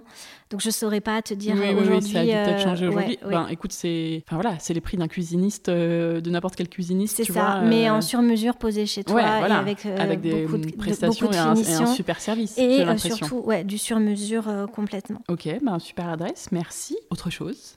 alors oui, euh, je recommande euh, Homme by XM sur ah Instagram, qui est, Xavier, qui est à Bordeaux et qui nous a fait euh, toutes les terrasses. Donc on n'avait pas trop le budget pour ça, mais c'est vrai qu'on avait quand même besoin. On est sur du sable pas mal, donc on, puis on avait besoin côté nord, tu vois, sans les terrasses, en fait, on était, on pouvait pas sortir puisqu'il y a des marches, etc. Oui, il y a une terrasse qui donc, court tout le long de la maison. C'est ça. En fait, où qu'on soit dans la maison, quand on sort, on est sur une terrasse. Et c'était aussi notre envie, ça faisait partie de notre cahier des charges de pouvoir rentrer de l'extérieur et intérieur et toujours avoir euh, accès au jardin. Donc c'est lui qui nous a fait euh, toutes les terrasses en bois et la palissade. Donc je le recommande. Il est, euh, c'est vraiment un bosseur.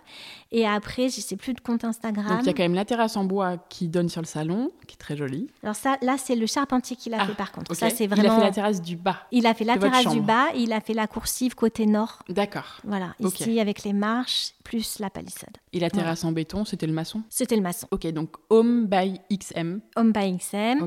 Et après, je recommande sur Biscarros, Monsieur Borges en électricité. avec sa femme, vraiment, ils ont été top. Ok. Euh, B-O-R-G-E-S. B-O-R-G-E-S. Alors, le nom de l'entreprise, c'est autrement, mais je pense qu'on peut les trouver, euh, Monsieur et Madame Borges à Biscarros. Et notre maçon aussi, Monsieur Trognou, euh, était bien. Alors pareil, j'ai pas le nom de l'entreprise en tête, mais je pense qu'on peut le retrouver et lui il est à Bayonne. Génial. Eux, ils venaient depuis Bayonne Ils venaient, ouais, une heure. Euh, je sais que notre maçon a, loué aussi euh, dans un camping avec son équipe. Ah il louait deux jours par semaine au début pour s'éviter les une heure d'aller-retour. Tu m'étonnes. Eh ben, écoute, merci beaucoup pour ces beaux contacts. Ça va sans doute intéresser les gens de la région, en tout cas. Comment vous vous êtes équipé, vous, en vue des travaux que, que vous avez fait beaucoup sur la fin? On s'est Même équipé si au le fur sol, c'était un peu au début quand même. Non, on s'équipe au fur et à mesure Ouais. en fait. hein. Euh, je pense que tous les mois, il y a un budget euh, Laura Merlin Outils. euh, et, et- et périssable. euh, entre, même pour peindre, il faut des rouleaux, des machins, etc. Hmm. Donc non, les, les outils, ça a été au fur et à mesure en fonction des besoins. Qu'est-ce que vous avez acheté? On a acheté une meuleuse qui nous a beaucoup servi, qui permet après de découper euh, euh, des rails euh, en métal. On Ouais. change en fait la lame. Et, euh, donc cette, cette petite meuleuse à main nous a permis de poncer, elle nous a permis de découper du métal. mon carrelage aussi de la salle de bain, j'ai découpé avec un disque Ok. esprit. Donc la meuleuse, honnêtement, on, l'a, on en avait deux d'ailleurs. On l'a bien bien amortie. Qu'est-ce qu'on a acheté ensuite? Mon oncle m'a prêté une machine pour découper le carrelage. Bon, on a bah, tous les perceuses, visseuses, Oui. euh, enfin le truc classique Ouais, en là, fait, je obligé. dirais. Euh, on a aussi beaucoup, on a, c'est-à-dire qu'on a arrêté les travaux au mois de juin, mais après il y a eu tout le jardin à défricher, donc on s'est quand même beaucoup équipé aussi pour le jardin, une tronçonneuse, euh, une tondeuse, une, je oublié les noms, mais enfin oui, on a des outils, mais au fur et à mesure, mais après en Aussi pour l'extérieur, quoi. Ouais, en laser aussi, j'avais jamais travaillé Mhm. avec un laser euh, lumière là, tu Ouais. sais. Mais pour les niveaux, c'est quand même très Ah très. ouais. c'est, vraiment le jour et la nuit. Ouais, je pense. Donc ça, tu as besoin quand même, obligatoirement. Et puis après, bon, non, pas trop de choses spécifiques. Mon père m'a aussi prêté pas mal d'outils. Euh, mais bon, on a quand même un, un petit cabanon plein d'outils à Ouais, force. tu sais. j'imagine que vous êtes bien équipé là maintenant. Oui, oui. C'était quoi ton plus gros challenge sur ce chantier? Et est-ce que tu trouves que tu l'as relevé? Euh, le plus gros challenge.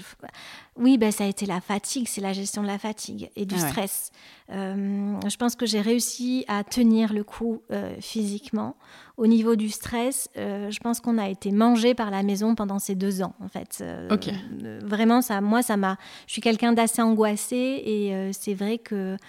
Euh, j'ai pas été sereine hein, tout au long des travaux. On a eu des petits pépins, rien de grave, heureusement. euh, Aujourd'hui, on s'en rend compte, mais c'est tout le temps plein de choses à gérer. Et euh, du coup, on a vécu la maison euh, 100% pendant deux ans. On s'est octroyé une semaine de vacances qui nous a fait euh, vraiment du bien. Beaucoup de bien. Et, et peut-être, tu vois, c'est ça, euh, euh, la gestion du stress. Alors, je- ça, ça, je l'ai mal géré. La gestion, de la, la gestion de la fatigue, je l'ai bien gérée. La gestion du stress, moins. Après, ce que j'ai trouvé difficile et que j'ai assez bien géré, je pense, c'est la gestion euh, humaine avec euh, les artisans. Parce qu'on marche toujours un petit peu sur les œufs. Il faut leur dire quand ça va pas, mais il faut pas non plus les rester braquer. copains. Ouais, c'est ça. Et c'est vrai que parfois, ça demande une patience euh, importante, pas mal de compromis. Euh, Moi, je suis assez sanguine ou soupolée. Il faut pas se vexer euh, ni euh, rentrer dans l'art parce qu'après, c'est foutu. Donc ça, par contre, j'ai réussi, mais ça m'a demandé beaucoup d'efforts. Ok.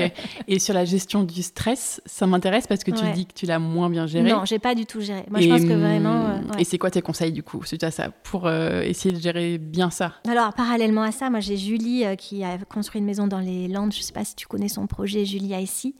Elle a pris Ah le, oui, je elle a pris le temps. Eux Instagram, aussi, ils ont mais- fait beaucoup de choses euh, dans leur maison. C'est Osgore, non? Euh, oui, c'est pas Ouais. loin d'Osgore.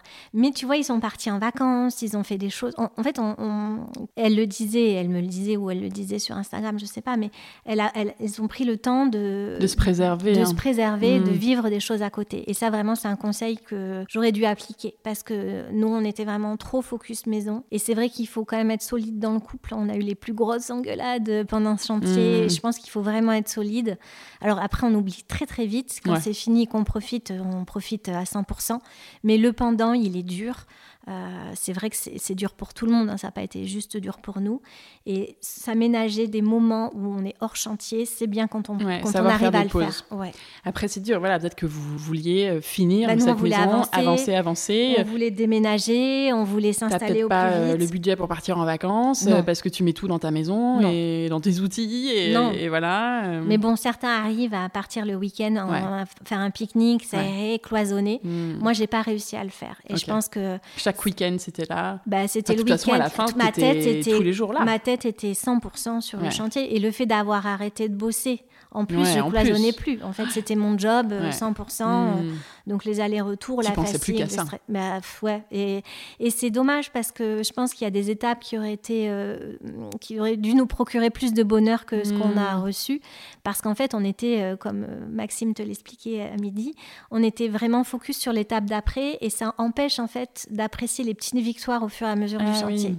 Je pense que quand tu vis pas le moment présent et que tu es toujours dans la gestion de ce qui va arriver après, je pense que tu profites moins. Ouais, tu et- savoures à peine euh, ce que tu Ouais, viens de faire. Et tu te dis, bon, à la fin, à la fin, à la fin, mais en fait, c'est chaque petite étape qu'il faut pouvoir savourer pour tenir euh, dans la durée. Et heureusement que ça s'est arrêté en juin. Et tu vois, moi, je suis écœurée des travaux, on s'est arrêté, on aurait pu euh, aller plus loin dans les finitions, mais voilà, j'étais au bout du bout.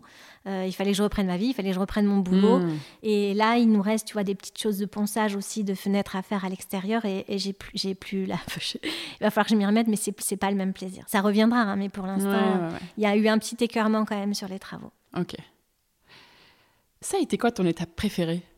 Euh, mon étape préférée, ben, je pense que c'est la construction de la maison euh, qui arrive en kit et en deux jours on a le, le Ah volume ouais. de la maison qui arrive. euh, là, on peut Incroyable. enfin, ouais, on peut enfin se rendre compte du volume, de l'emplacement. ça, ça a été vraiment, oui, ça a démarré et ça, et ça va très vite au début. Alors c'est un leurre un petit peu parce que on passe de rien à Oui. beaucoup et on se dit ah ben c'est presque fini. Ouais, Mais pas non. du tout. Mais ça, ça, ça c'est un des moments émouvants. Le, le moment aussi où on pose euh, les menuiseries, les fenêtres, où on Mm. peut fermer, ça c'est vraiment chouette aussi. Et la pose de la cuisine, ça a été aussi un, Ah un moment émouvant. Et puis aussi, j'imagine que quand la maison arrive en kit, comme tu dis, être un soulagement parce que tu vois tout prendre forme et ça valide Oui, tout- toutes les idées que tu as eues, ouais, le c'est plan, l'aménagement. Ben, les, volumes, Ouais, les euh, volumes. euh, la hauteur, euh, etc. C'est c'est bon, très on s'est pas abstrait. trompé. Oui. Alors au début, on avait l'impression que c'était petit de plafond. Parce que Pas de plafond? Ouais, ma- mais alors que non. Mais en fait, euh, quand tu arrives avec le toit, avec ses papins, que t'as pas le Béatrice, c'est quand même, on avait un peu cette impression de maison très basse. Et Maxime, qui est géant, pas moi, euh, n'importe quelle maison ne sera jamais trop basse pour moi avec mon Ah, qui est géant, oui. Max, oui, il est grand, c'est vrai. Mais du coup, pour lui, c'est vrai qu'au départ, euh, il avait l'impression qu'elle elle, elle était trop basse. Ouais. Mais non, non, ça va. Et ça a été quoi votre pire galère? Euh, notre pire galère, bah, ça, a été, ça a été de se séparer de, de l'archi et Ouais. de reprendre les choses. Enfin, c'est pas facile. Hmm. de- Ouais, puis c'était sans doute un peu un échec aussi. C'était Enfin, un peu un échec. Et puis, on a eu aussi, bon, ça, c'est pas de notre faute, mais euh, on a eu deux abandons quand même. euh, le maçon et le plombier nous ont abandonnés Ouais. en cours de route. Le maçon la veille et le plombier quand Et le plombier, ben, en fait, il, il nous a abandonnés dès le départ, mais l'archi n'avait pas reçu sa lettre Le recommandée. Ah. ouais, qui avait, en Donc vous juillet. l'attendiez? On l'attendait en septembre et en fait, ça faisait un mois et demi qu'il s'était désisté du chantier avec des recommandés, notre caution. Et en fait, on ne savait pas parce que l'archi nous a pas communiqué les choses. On a découvert en septembre, au moment où on avait besoin de lui, que a- qu'on n'avait plus de plombier. Donc Ah ouais. heureusement, dans nos connaissances, on, on- a un copain qui est plombier, qui ne fait, qui fait plus de la plomberie, mais qui nous a dépanné. Ouais, qui Au vous pied a levé, permis de sinon, on aurait pris, ouais, on aurait pris six mois de plus. Donc ça, fait partie des choses qui ont contribué aussi au, au fait qu'on reprenne vraiment euh, le chantier en main à 100% parce que ça, euh, Ouais. c'est, enfin, c'est pas normal de, voilà. Et ça a dû être un coup dur quand même de, de, de, Oui, bah oui, de se dire bon ben on change complètement le paradigme, enfin l'organisation de ce chantier, ouais. on s'en occupe, allez Ouais. on, on prend sur nous et Oui, parce que c'est pas un petit budget. Enfin, euh, on paye un archi et, et- Mm. et même la, la partie qu'on a payée, elle est hyper importante. Donc, euh, c'est vrai que c'est un budget et nous, on s'était dit, bah, on veut pas avoir ce stress euh, de gérer les artisans, etc. Et au final, on l'avait en, en payant un plus. Oui, donc non, c'est, je sais plus quelle était ta question, mais euh, votre pire galère. ouais, bah, la pire Mais- galère, c'est ça. Et c'est quoi la meilleure idée que vous ayez eue sur ce projet de construction? La meilleure idée, ça a été de s'écouter par rapport au terrain, qui au départ n'était pas euh, euh, de s'écouter dans l'achat du terrain. En fait, ce terrain sur le papier, il n'était pas dans nos critères parce qu'il était trop proche des voisins, qu'il n'était pas forcément dans le bon secteur géographique. Euh, mais on s'est écouté, donc euh, voilà, la meilleure idée c'est ça. Ok. Ça répondait pas aux critères sur le papier, on s'est lancé. Euh, je pense que si on avait été raisonnable en faisant un tableau avec les pour et les contre, on n'aurait pas, on n'aurait pas foncé. Ah ouais, d'accord. Mais on s'est dit que si, que pot- potentiellement c'était bien et on s'est écouté à, à ce moment-là. Ouais. Et sur les idées vraiment de construction, d'aménagement de la maison, est-ce qu'il y a un truc que tu trouves vraiment réussi? Oui, c'est les terrasses tout autour de la maison. Et ça, c'est vraiment un grand luxe. Euh, souvent, on est là le soir. Bon, on prend l'apéro sur quelle terrasse? Oui, parce que tu as trois terrasses, si on compte Quatre, de ta parce qu'en fait, on en a aussi devant. on en a devant. En fait, on a des terrasses au, niveau de toutes les ouvertures. Tous les moments de la maison. Pour tous les moments de la journée. Tous les moments de la journée et toutes les saisons aussi. Parce que tu vois, ah typiquement, là, on arrive à l'automne. Euh, la lumière du matin, elle est formidable à l'est, elle est formidable au sud. La terrasse du sud, on y, voit, on y va moins l'été. Et ça, c'est vraiment de pouvoir euh, rentrer, sortir de cette maison et avoir une petite terrasse pour t'accueillir. et Oui, pas être, pas être directement dans, dans le sable. dans l'herbe. Hmm. Ça, c'est vraiment quelque chose que je trouve très réussi et c'était vraiment le projet de départ et, ça, c'est gagné.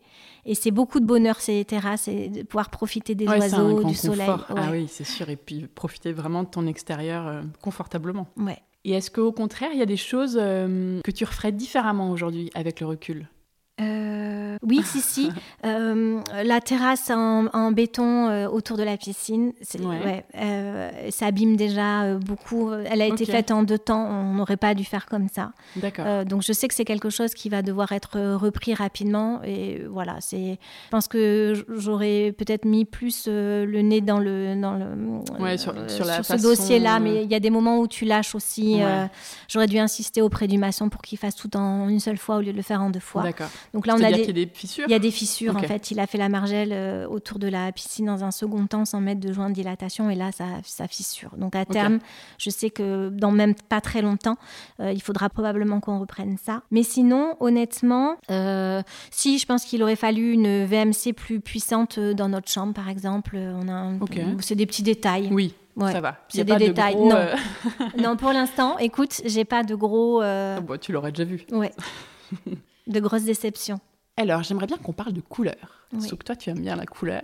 Comment tu as choisi les, couleurs, les peintures de la maison? Où sont les couleurs? D'ailleurs, je suis en train de réfléchir. Il y en a dans, la chambre, dans les chambres des filles. Oui, dans les chambres des filles, dans leur salle de bain, puis après le bureau. Comment tu as choisi tout ça? Euh, Comment tu as choisi? Est-ce que ça a été compliqué? Est-ce que ça a été évident? Est-ce que ça a été avec tes filles ou plutôt juste vous? Parce que en fait c'est votre maison Comment vous avez décidé tout ça euh? Alors, comment on a décidé euh, Alors moi j'adore la couleur. Maxime moins. Il voulait un univers épuré, donc on est resté sur des teintes neutres.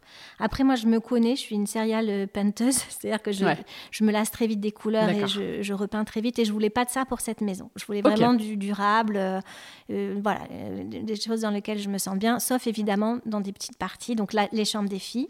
Donc Jade voulait des, des couleurs pop et c'est une chambre qui est très lumineuse, donc on a choisi ensemble. Au début, elle a choisi un vert qu'on a rectifié, qui était vraiment ah, pas beau. Je me rappelle ce de fameux cette vert. Étape. Donc on a fait des rayures jaunes. Que tu as fait quand même, gentille maman. Que oui, j'ai fait, mais j'ai refait, donc pas vraiment gentille. ouais, mais tu as testé. on a testé. Je lui ai fait un pouf à la place de la même couleur. Non, mais donc on a un peu choisi avec Jade parce qu'elle était présente. Noah était en Australie, euh, donc elle n'a pas pu choisir. C'est moi qui ai choisi. Ce que tu voulais. Voilà. Et après, pour le bureau, j'ai choisi aussi euh, les façades plumes. J'ai choisi des couleurs un ouais, peu c'est la cuisine surtout qui est colorée. C'est la cuisine qui, est, en vert lif et en rose. du rose. Ah. Ouais.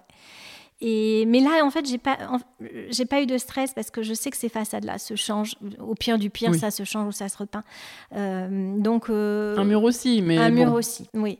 Mais je, voulais vraiment que, que, ce soit la nature qui apporte les couleurs. Et dans cette maison, en tout cas, euh, les couleurs, je les apporte par la déco, les mhm. coussins, les bouquins, les objets, etc. Mais je voulais vraiment que les meubles et, et que l'environnement soit plutôt neutre et qu'on soit attiré plus par, par l'extérieur. Ça n'empêche que tu as vu, la rambarde, elle est bleu clin, que j'ai des luminaires ouais, vert électrique. tu vois, c'est un, une carré de 1 mètre. Fin... Qu'on peut reprendre, qu'on peut repeindre. Euh. Ouais, et puis c'est vrai que c'est une bonne idée, ça réveille ce bleu là comme ça. Euh, je trouve que c'est une super idée. Et est-ce que tu as des conseils pour euh, bien choisir les couleurs chez soi? Alors non, parce que je trouve qu'il n'y a pas de règles dans le domaine. Euh, je pense à, Zarabian, par exemple, qui a un univers très coloré. Catherine Zarabian, je ne sais pas si tu la suis sur Instagram, elle est dans un univers très pop, très coloré. Elle va mélanger plein de couleurs qui, a priori, n'ont rien à faire ensemble. Et le résultat est très harmonieux. Il y a Céline Malo-Trésor aussi, qui a une maison très colorée, avec des objets divers et variés. Donc, en fait, il y a des, associations qui, sur le papier, ne fonctionnent pas. Mmh. Mais dans ces maisons, c'est particulièrement chouette. Euh, donc non, j'ai pas de Non, j'ai pas de consigne sur les couleurs. Je pense qu'il faut s'écouter. Il faut pas aller vers les couleurs à la mode. Parce que c'est les couleurs à la mode, on s'en lasse mm. aussi vite. Euh, je dis ça, mais en même temps, mon bleu clair, il est quand même très vu en ce moment. mais en fait, c'est soit on, soit on a envie de quelque chose de pérenne et il faut essayer de pas aller trop vers euh, les choses à la mode parce que ce sera vu et revu, on s'en lassera plus vite.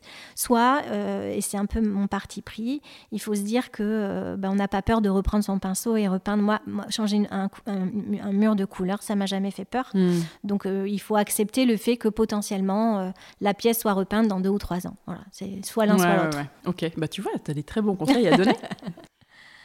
si on parle un peu de budget, est-ce que tu sais si vous l'avez globalement respecté? J'imagine que oui, parce que tu as dû quand même euh, suivre vachement ça, vu qu'il n'y avait plus trop d'archi à la fin. Euh, ah, on l'a explosé le budget. Ah ouais? On a explosé le budget parce qu'en en fait, il y a eu plein d'imprévus euh, en cours de route. De, par changement d'artisan. De changement de chauffage. Donc, on en a parlé vite fait, mais au départ, on ouais. avait un chauffage électrique et en fait, on a trois pompes à chaleur. Donc, euh, on en a explosé. Au début, ça devait être chauffage au sol, c'est ça? Euh, Oui, électrique. Ok.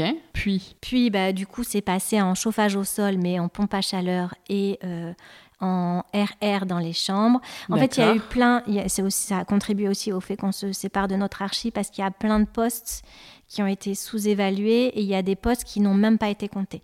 Par exemple, pour l'électricité, ils ne nous avaient pas euh, devisé le branchement de la maison au bout du chemin, sauf qu'on a un chemin de 100 mètres et que ah ça représente 5000 euros par exemple, tu vois.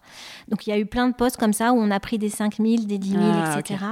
Et pour te donner une idée, euh, on avait 70 000 euros d'avance. On s'est dit on est crème. Euh, ça, enfin, même si on dépasse un peu le budget. En partant, vous avez une enveloppe de 70 000 où vous disiez, on a ça notre, en plus si besoin. C'est notre, ouais, c'est la route secours. Voilà, et ben on a tout, on a tout mangé. D'accord. Et un peu plus. Plus un peu plus. Bon, voilà, pour te donner une idée. Donc au niveau du budget, on l'a pas respecté, non. Après, si tu veux que je te donne un budget de prix au mètre carré, on nous avait oui, annoncé carrément. 2000 à 2500. Oui, ce que tu disais au début de l'épisode. Voilà, donc on a payé 2500 si tu enlèves euh, si tu ne comptes pas dedans la cuisine, la piscine et les aménagements extérieurs, les terrasses. Mais si tu comptes tout, si on prend le pack tout, tout, tout, tout, tout, c'est 3300. D'accord. Mais en, effet, peut-être que l'extérieur, on peut. On n'est pas obligé de le faire. Nous, ça a été un choix. On sait pareil la piscine. Et je pense que ça, on le regrette pas. C'est-à-dire que la piscine est très près de la maison. Dedans, oui, oui, je compte la piscine. Dans ces 3300, je compte la piscine dedans. Mais dans les 2500, non. Voilà. Ouais. Donc sinon, tu serais, sans l'extérieur, tu serais plus sur un petit 3000, quoi. Quelque chose comme ça. Alors, si on avait calculé, alors, euh, euh, juste la. Oui, enfin, 2800, je sais pas. Ouais, Enfin, par là. Entre 2500 et 3000, voilà. Ok.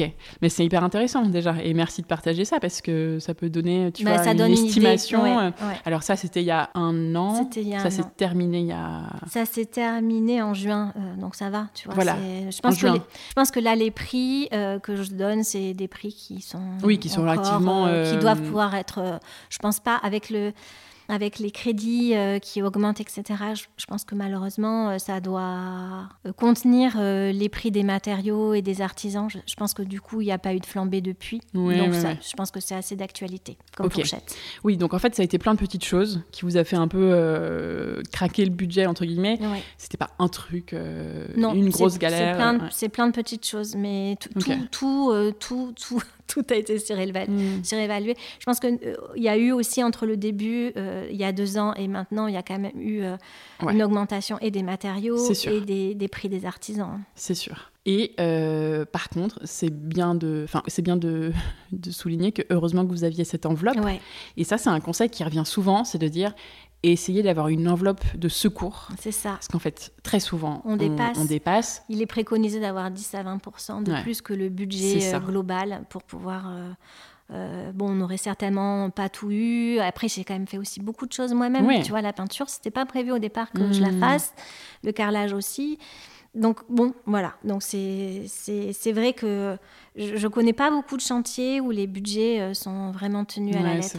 C'est plus facile avec un promoteur parce que le prix est déjà euh, négocié. Quand, on fait construire auprès d'un promoteur, c'est ce prix-là, il n'y a pas d'augmentation.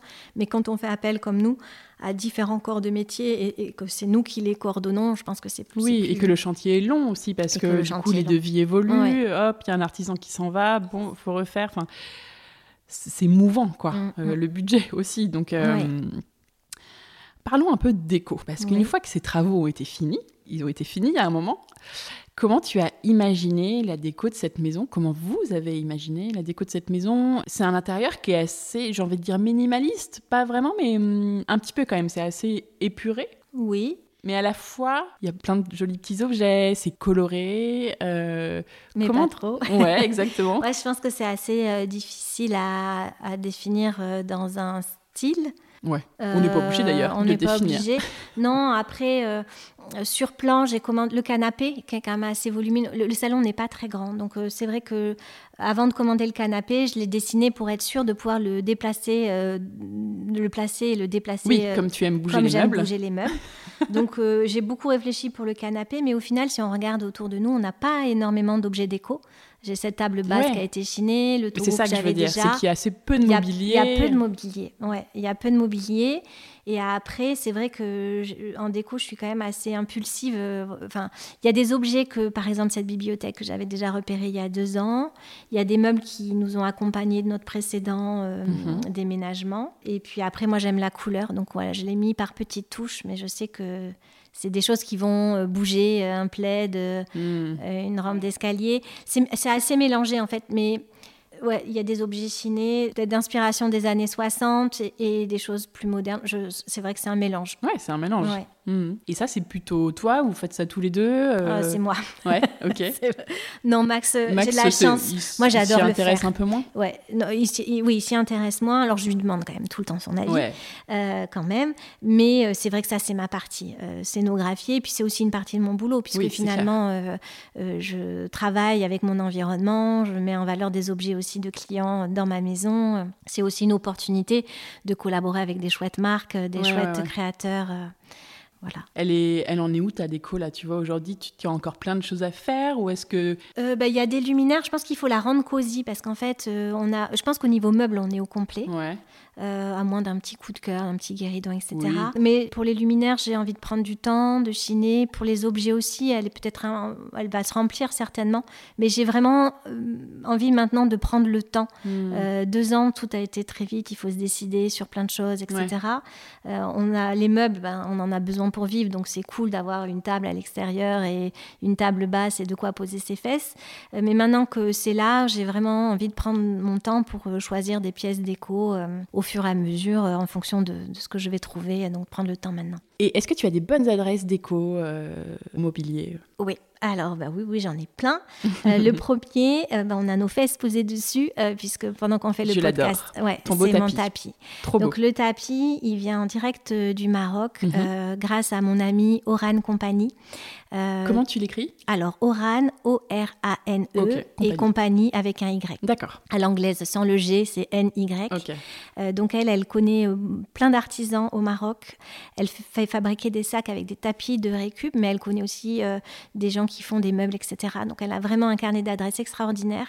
Et donc c'est grâce à elle, et euh, je l'ai eu à moitié prix par rapport au prix que l'on trouve en boutique. Canon. Sachant qu'il a été fabriqué exprès pour nous. Donc il ah faut, il faut tu pas... donnes les dimensions que tu, veux. Tu donnes les dimensions, tu dis ce que tu veux. Alors soit tu as un modèle en tête, tu lui montres et elle, elle montre à l'artisan qui le réalise.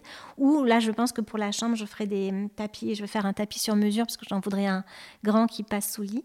Euh, donc Oran Compagnie pour les tapis, ah, vraiment. pour les tapis, mais pas que. En tapis berbère euh, seulement En tout cas, fait au euh, Maroc. Non, fait au Maroc, voilà. c'est Madine Maroc. En fait, elle va régulièrement au Maroc à la rencontre des fournisseurs et en fonction des demandes de ses clients, elle fait fabriquer et après elle expédie tout. Donc Trop bien. C'est vraiment super adresse. Il y a aussi du petit objet déco, des choses comme ça? Oui, elle, en fait, on lui demande et elle, elle, trouve en fonction de ce qu'on lui dit. Donc elle, elle a aussi la casquette de comment on dit, shopper. Euh, personnel shopper Personnel shopper, mais pour la déco du coup. Ah ouais, ok, sympa. Donc ça, c'est une bonne adresse. Qu'est-ce que je peux vous donner comme autre adresse? Je réfléchis. Euh.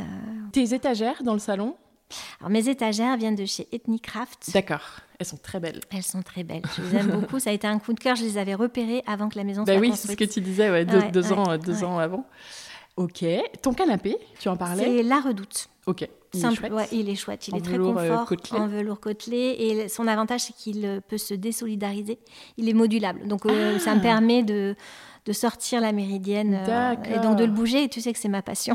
Ah il faut absolument des meubles modulables. Ok. Ta table basse, elle est vintage C'est chiné. La table Ouais. basse est vintage chiné. Le Togo aussi. euh, Dans ta cuisine, euh, tes étagères blanches, elles sont sympas? Ce sont des, étagères string fourniture. Ouais, ok. C'est des super produits. Et c'est hum, l'étagère qui est dans la cuisine, je l'ai depuis euh, au moins 8 ans, 10 ans. Donc euh, ça, ça fait pas mal de déménages. Enfin, ça, ça, Ouais, ça, ça se s'intègre réinstalle. euh, Ouais. partout ou Et presque. on peut faire plein de choses avec. Ouais, c'est ouais. vrai que c'est chouette. Je pense à un truc qui risque d'être demandé, c'est ta baignoire, ta belle baignoire euh, dans Ah ta ouais. chambre en bas avec le, le bec verseur, j'ai envie de dire. Enfin, Oui. le... Alors malheureusement, ma baignoire n'est plus euh, fabriquée. Ah. Elle vient de chez Riluxa, qui est un constructeur espagnol. Euh, Comment tu écris ça, pardon? Riluxa, R-I-L-U-X-A. Donc ils ont des baignoires qui ressemblent. Mais ce modèle-ci, qui était le modèle Oviedo, je le sais parce qu'on a été en Espagne à côté d'Oviedo pendant Ah les oui. vacances la semaine dernière, n'existe plus. Mais je pense qu'il y a des modèles qui ressemblent. Similaire. Ouais, il y a Elle des modèles belle. similaires. ouais. Les vasques chez moi viennent de chez French Viking. Euh, J'ai un, petit luminaire dans la salle de bain des filles qui est très joli aussi, Mm. Césuré Objects. Le bleu? Le bleu. Mm, je l'ai pris en clin. photo. Ouais, il est très très beau. Euh, voilà, on a fait un petit peu le tour. Mon mobilier extérieur que j'aime beaucoup aussi Ah oui. vient de chez Tikamoon. Ah, Ça, on me demande souvent. Ouais, super À la fois le salon où on a déjeuné ce midi et la table là que l'on voit sur la terrasse suspendue. D'accord. Très chouette, ouais. Bah voilà. Et voilà. Et la table, c'est une table Ikea. La table ronde, euh, Dans la un cuisine. P60, ouais. C'est Ok. table Bon, bah super. Ikea. Merci. Merci beaucoup. Est-ce que tu te sens chez toi ici? Alors oui, pas depuis longtemps. Enfin, oui et non. En fait, euh, c'est ce que j'expliquais tout à l'heure. On a encore l'impression d'être en vacances. Euh, C'est une maison de vacances. Ah, j'adore. parfois, on se dit, on se marre et on se dit, euh, est-ce qu'on est vraiment chez nous? Euh, On a vraiment la sensation, oui, d'être en vacances. C'est une autre vie euh, pour nous. Euh, Ah oui, parce que ça fait pas si longtemps et du coup, Ouais. vous dites. euh, Oui, on la on est en vacances belle. prolongées. Bah, Notre appart était sympa, je vais pas dire, mais par rapport à cette maison, c'est vrai que c'est un peu la maison de nos rêves. L'environnement est Et beau. le fait de plus euh, être en ville aussi, il y a cette impression de ouais. vacances. Oui, il y a cette impression. Oui, on peut aller à, à 20 minutes, on a l'océan. Enfin, Ah ouais. c'est vrai qu'on on n'est pas blasé par rapport à ça, donc euh, on, on a l'impression d'être dans une maison de location qu'il va falloir rendre. Euh, mais on, se, on est bien quand même. On se pose vraiment euh, cette sensation de repos, de de, de, de, de plus avoir la tête chargée par euh, ce qu'on a à faire. C'est vraiment très récent, c'est depuis le mois de juin. Il a fallu qu'on ait posé tous les meubles, que j'ai fait le gros, que je me sois arrêtée dans les travaux pour enfin souffler et me dire waouh, c'est chez moi, on est chez nous. Donc là, quand tu rentres chez toi, tu, tu sens, tu sais, le truc de Ah, j'arrive chez moi, ça y est? Ouais, ça Ouais. y est. Là, ça, ça nous l'a fait en vacances la semaine dernière. On a fait une semaine euh, Oui, en van. et en fait, on était pressés de rentrer. Ouais, c'est, en dehors du fait que waouh, on est chez nous, mais c'est vraiment, on était vraiment pressés de rentrer dans notre Hmm. maison, retrouver notre confort. Je pense qu'elle est trop récente. On n'a plus envie de partir en vacances pour l'instant. Ouais, On en a vraiment profiter. envie euh, ouais, de profiter. euh, et puis, elle est confort comme, comme on aime. Et selon toi, comment on construit un chez-soi Euh, bah, il, faut en parler avec euh, tous les membres de la famille. Je pense que c'est. il- euh, si j'avais dû construire une maison toute seule, je l'aurais fait autrement. Cette maison, Mhm. elle est comme ça parce qu'elle nous ressemble à tous les deux. Donc, je pense qu'il faut que chaque membre de la famille se sente bien. Euh, donc, euh, il, il faut faire des concessions. C'est même pas des concessions. Il faut mélanger les goûts des uns et des autres pour essayer de trouver la bonne formule. Après, il n'y a pas de formule idéale, mais au moins la bonne formule qui convienne autant, Autant aux uns qu'aux autres. Ouais. Qu'est-ce que c'est ton endroit ou ta pièce préférée ici? Euh, alors, c'est un endroit où je, me, je suis souvent seule. D'ailleurs, il n'y a qu'un fauteuil. C'est la petite terrasse de notre chambre qui donne accès, qui est la plus Ouais, près du ruisseau, qui est la plus, euh, euh, qui est tranquille parce Mmh, qu'elle est Très euh, tranquille, très isolée. très dans la pente. Et puis, tu es au, au- pas, j'allais dire au sous-sol, mais au rez-de-jardin, donc il n'y a que votre chambre Ouais. et la terrasse, donc Et là, personne t'embête. Et là, je croise souvent les chevreuils qui Ah marchent de l'autre côté. On a les, les écureuils. Et c'est vraiment ce petit moment là, en, ou dans la matinée ou en fin de journée, où je m'assois dans ce fauteuil face à la nature. Ouais, c'est Calme vraiment, et sérénité, quoi. Ouais, c'est mon petit endroit préféré. Ah et c'est ouais. le- je suis la seule à y aller. Ou alors en bas, parfois, il y a deux petits fauteuils en bas du ruisseau. Ouais, C'est vrai que j'y descends plus que tout le monde. Et c'est un endroit aussi où, qui m'apaise immédiatement. Je pense que le bruit de l'eau, Hmm, les feuilles dans les arbres, c'est c'est quand même une chance euh, d'être euh, d'être là. Je comprends, c'est un chouette endroit. Est-ce qu'il reste des choses à faire ici aujourd'hui et quoi? Alors oui, il reste nos WC, nos toilettes, qui ah sont oui, encore. Il reste quoi, la peinture, c'est ça? Il reste la peinture, ouais, là pour l'instant, il n'y a, y a rien dedans. Euh, il reste la petite salle de bain du studio. Et après, il reste des, des finitions. Tu vois, j'ai une deuxième couche de peinture à faire, par exemple, dans le couloir, parce que j'ai bouché des trous, des petites retouches de peinture sur les plaintes. D'accord. C'est pas grand chose. Ah, et si, euh, euh, le gros truc, c'est quand même tout l'extérieur. On a beaucoup de travail d'extérieur. Ouais. Et on doit aussi poncer nos fenêtres. Il n'y a qu'une précouche, en fait. Il faudrait qu'on les ponce, qu'on les vernisse. À l'extérieur. Euh, à l'intérieur et à l'extérieur. Bon, à l'intérieur, ça souffre pas trop et c'est correct comme ça, mais il faut qu'on s'en occupe là avant l'hiver, ce serait bien. Qu'on ponce les fenêtres et les encadrements de fenêtres et qu'on les vernisse ou qu'on les traite. Je sais pas trop encore avec quel produit, mais il nous reste euh, ça à faire. Il faut qu'on ait le courage de faire ça. et poser les luminaires aussi, il nous reste deux luminaires extérieurs. Et dehors, il, reste quoi en gros euh, Euh, dehors, il reste. c'est un peu d'aménagement. Non, mais on voudrait faire un choses. potager. Ouais, donc, comme on n'a pas de grillage partout, il va falloir qu'on mette de la ganivelle. Euh, Il y a le bois à débarrasser. On a encore, on a pas mal abattu d'arbres, mais il faut les remonter. Enfin, si, si, à l'extérieur, il y a pas mal de choses à faire dans le jardin de plantation. Je voudrais planter plus d'arbres, etc. Mais voilà, il faut le budget aussi. On Ouais. est un peu à sec, donc il faut se Mm. refaire. Il faut le budget. Là, c'est vrai que c'est la bonne saison euh, entre maintenant et Ouais, pour planter. et pour planter. Donc, on- on- ça manque peut-être de végétation, pas, pas côté forêt parce que Non, là, oui, c'est dense. côté arrivé. Mais côté euh, arrivée, on aimerait bien euh, mettre des fruitiers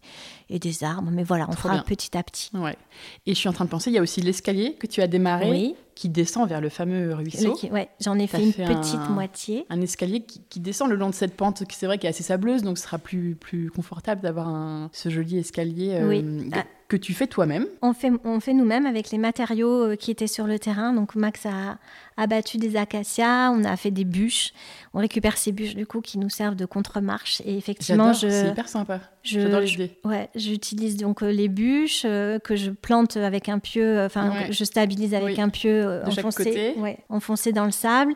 Et ensuite, avec le sable, je modélise un peu la marche et je mets, on a mis du paillis, donc des copeaux de bois et un peu de feuilles. Que tu achètes en jardinerie Non, qu'on fait nous-mêmes. On a acheté euh, de quoi euh, broyer euh, nos branchages. Parce qu'en fait, on a.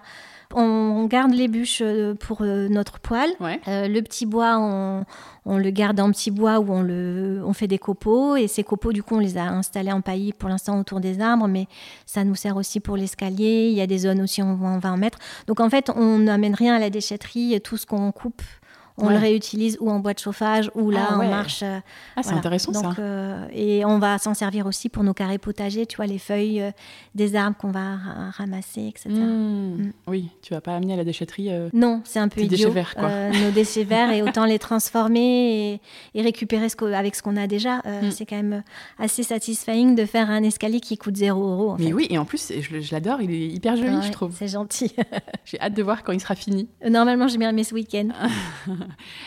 Et euh, oui, tu as parlé du poêle. C'est vrai qu'en Ouais. plus, comme euh, on parlait du chauffage tout à l'heure, en plus, il y a aussi un poêle Oui. que vous avez ajouté euh, dans le courant du chantier ou c'était prévu dès le Non, début? c'était prévu dès le début. Et puis, c'est aussi un moyen de chauffer la maison. C'est-à-dire que la maison est tellement isolée que faire un poêle dans la journée, ça permet Ça de chauffer très longtemps.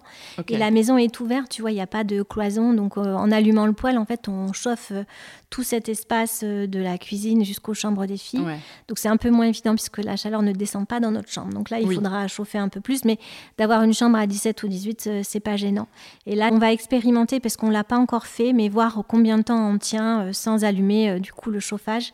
C'est un poêle qui quand même marche bien. Donc, on verra. Ouais, on donc en votre chauffage plus. au sol, vous en avez pas On en a, c'est du confort. C'est Ouais. du confort. Je pense que les mois les plus frais, euh, c'est ok, mais ce sera certainement pas notre moyen de chauffe principal pour l'hiver. Ok. Après euh, quelques mois ici, même si vous avez aussi un peu campé sur le chantier, donc ça fait quand même un petit moment que. Ouais, depuis janvier exactement. euh, et depuis juin, on est, on est bien installé depuis Ouais. juin, mais on, on y est quand même depuis fin janvier. Ok. Tu t'y sens bien ici? Tu penses que vous allez rester là longtemps? T'en parlais un peu tout à l'heure, tu vois. euh, tu disais que peut-être vos vieux jours seraient pas ici. Qu'est-ce que Non.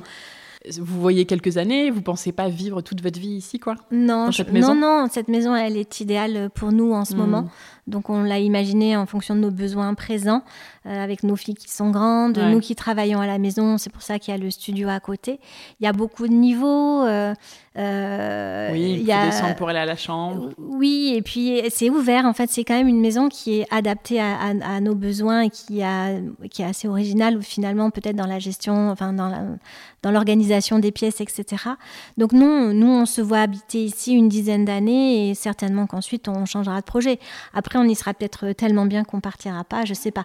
On se met pas la pression. En tout cas, on l'a pas construite euh, euh, en pensant que ce serait la maison euh, de notre, vie. Hmm. On l'a construite. on a besoin de quoi? Qu'est-ce qu'on veut aujourd'hui? Comment on procède par rapport au terrain, par rapport à l'endroit?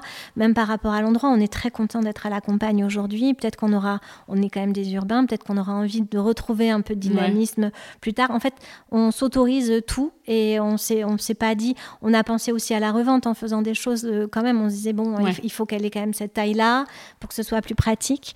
On, on s'est pas dit oui, voilà, c'est notre dernière maison. Euh, on, mise tout dedans. On, voulait juste être bien euh, aujourd'hui. aujourd'hui. Et en vous installant ici, est-ce que votre vie a beaucoup changé? Euh, Bon, ça, c'est pas trop un sujet rénovation, mais ça m'intéresse de savoir si votre vie, tu vois, en passant de la ville à la campagne, quand même, finalement, a beaucoup changé au quotidien. Alors ça s'est fait en transition puisque moi j'ai fait pas mal d'allers-retours en fait euh, de bricolage. Euh, oui, il y a des choses qui changent. Moi, ce qui me manque par exemple, c'est le vélo. Ici, euh, on n'a pas de piste cyclable, donc on fait beaucoup de choses en voiture. Donc ça, c'est quelque chose qui m'embête un petit peu, mais je peux pas faire mes courses, mes courses c'est pas la même distance. voilà. voilà. donc en fait, il faut être. Bon, on n'a pas des Deliveroo le soir comme en ville, donc en fait, ça nécessite d'être euh, mais c'est, moi, je trouve que c'est bien finalement, c'est d'être, euh, de, prévoir un petit peu ses d'être un petit peu plus organisé, d'être plus euh. organisé, de moins consommer à la mmh. à last minute.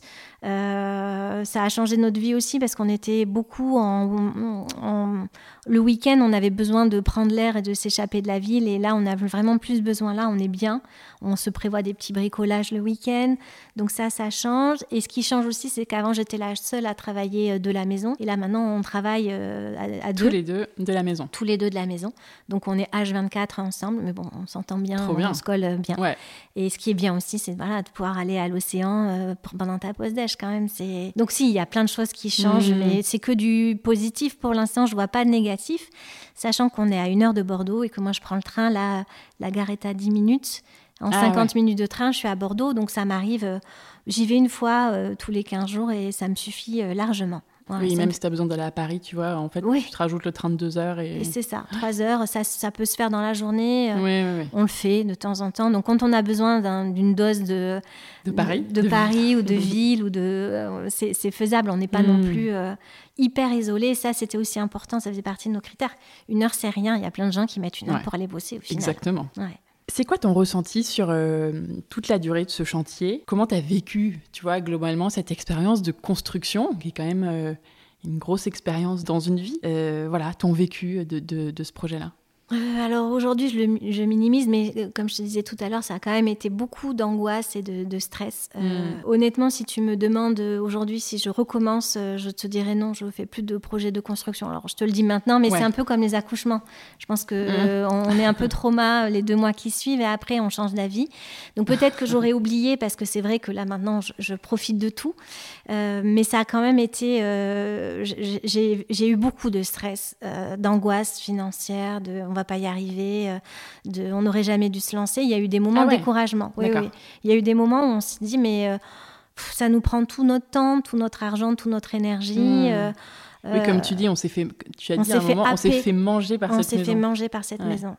Et maintenant, je le ressens moins, mais c'est vrai que c'est lourd. ça a quand même été beaucoup d'efforts pour tout. Et j'ai pas senti trop de, de légèreté. Donc, alors bien sûr, je suis tellement contente du résultat et maintenant je prends du recul et je trouve ça chouette, mais ça n'a pas été un moment euh, si facile que ça. Je pense que la réno, c'est compliqué, euh, surtout les grosses réno, mais quand même, dans les moments de découragement, tu te poses, tu regardes ce que tu as fait, euh, tu regardes ta maison, tes volumes, et, ça va. Le projet de construction, il y a quand même 50% du temps où il se passe rien, où tu vois rien, où c'est des recherches, etc. C'est très long. J'ai trouvé ça très long. très long et parfois euh, Surtout le début. abstrait, surtout le début. Et après, c'est là, il y avait beaucoup d'artisans en fait. Euh, Peut-être qu'il faudrait faire différemment et faire appel à quelqu'un qui a euh, une entreprise générale et qui a du coup tous les corps de métier. Mais là, c'est vrai que nous, on Oui. a eu plein de corps de métier, plein d'individus à gérer. Ouais. Donc Ou un archi qui a son équipe. ou un archi qui a son équipe, ou un archi qui fait la maîtrise d'œuvre correctement Ouais, jusqu'au ouais. bout.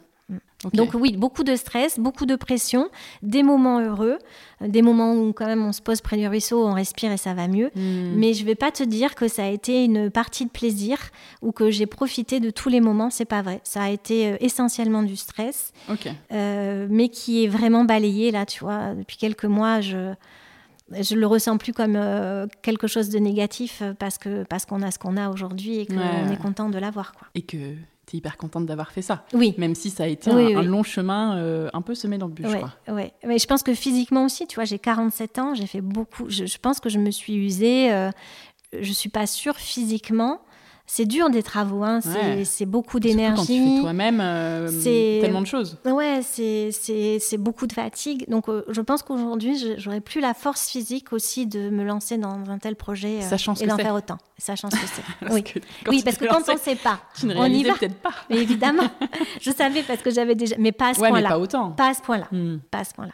Qu'est-ce que tu as appris avec ce chantier? Euh, j'ai appris euh, bah, l'endurance, la patience. euh,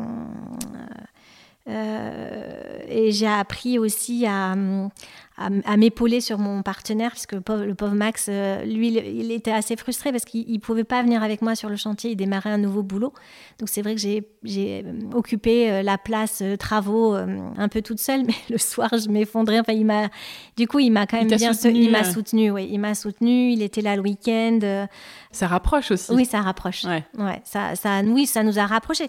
Ça nous a, on s'est beaucoup engueulé, mais ça nous a aussi rapprochés. Et aujourd'hui, euh, on est content d'avoir réussi. euh, je dirais pas cette épreuve parce que Bah si, attends. Mais c'est quand même une euh, épre- Un chantier, ouais, c'est- c'est- c'est ça une peut épreuve. être une grosse épreuve pour un couple. c'est- à la fois euh, une chance, une opportunité, euh, une belle aventure, mais c'est aussi une épreuve. Mmh, c'est clair.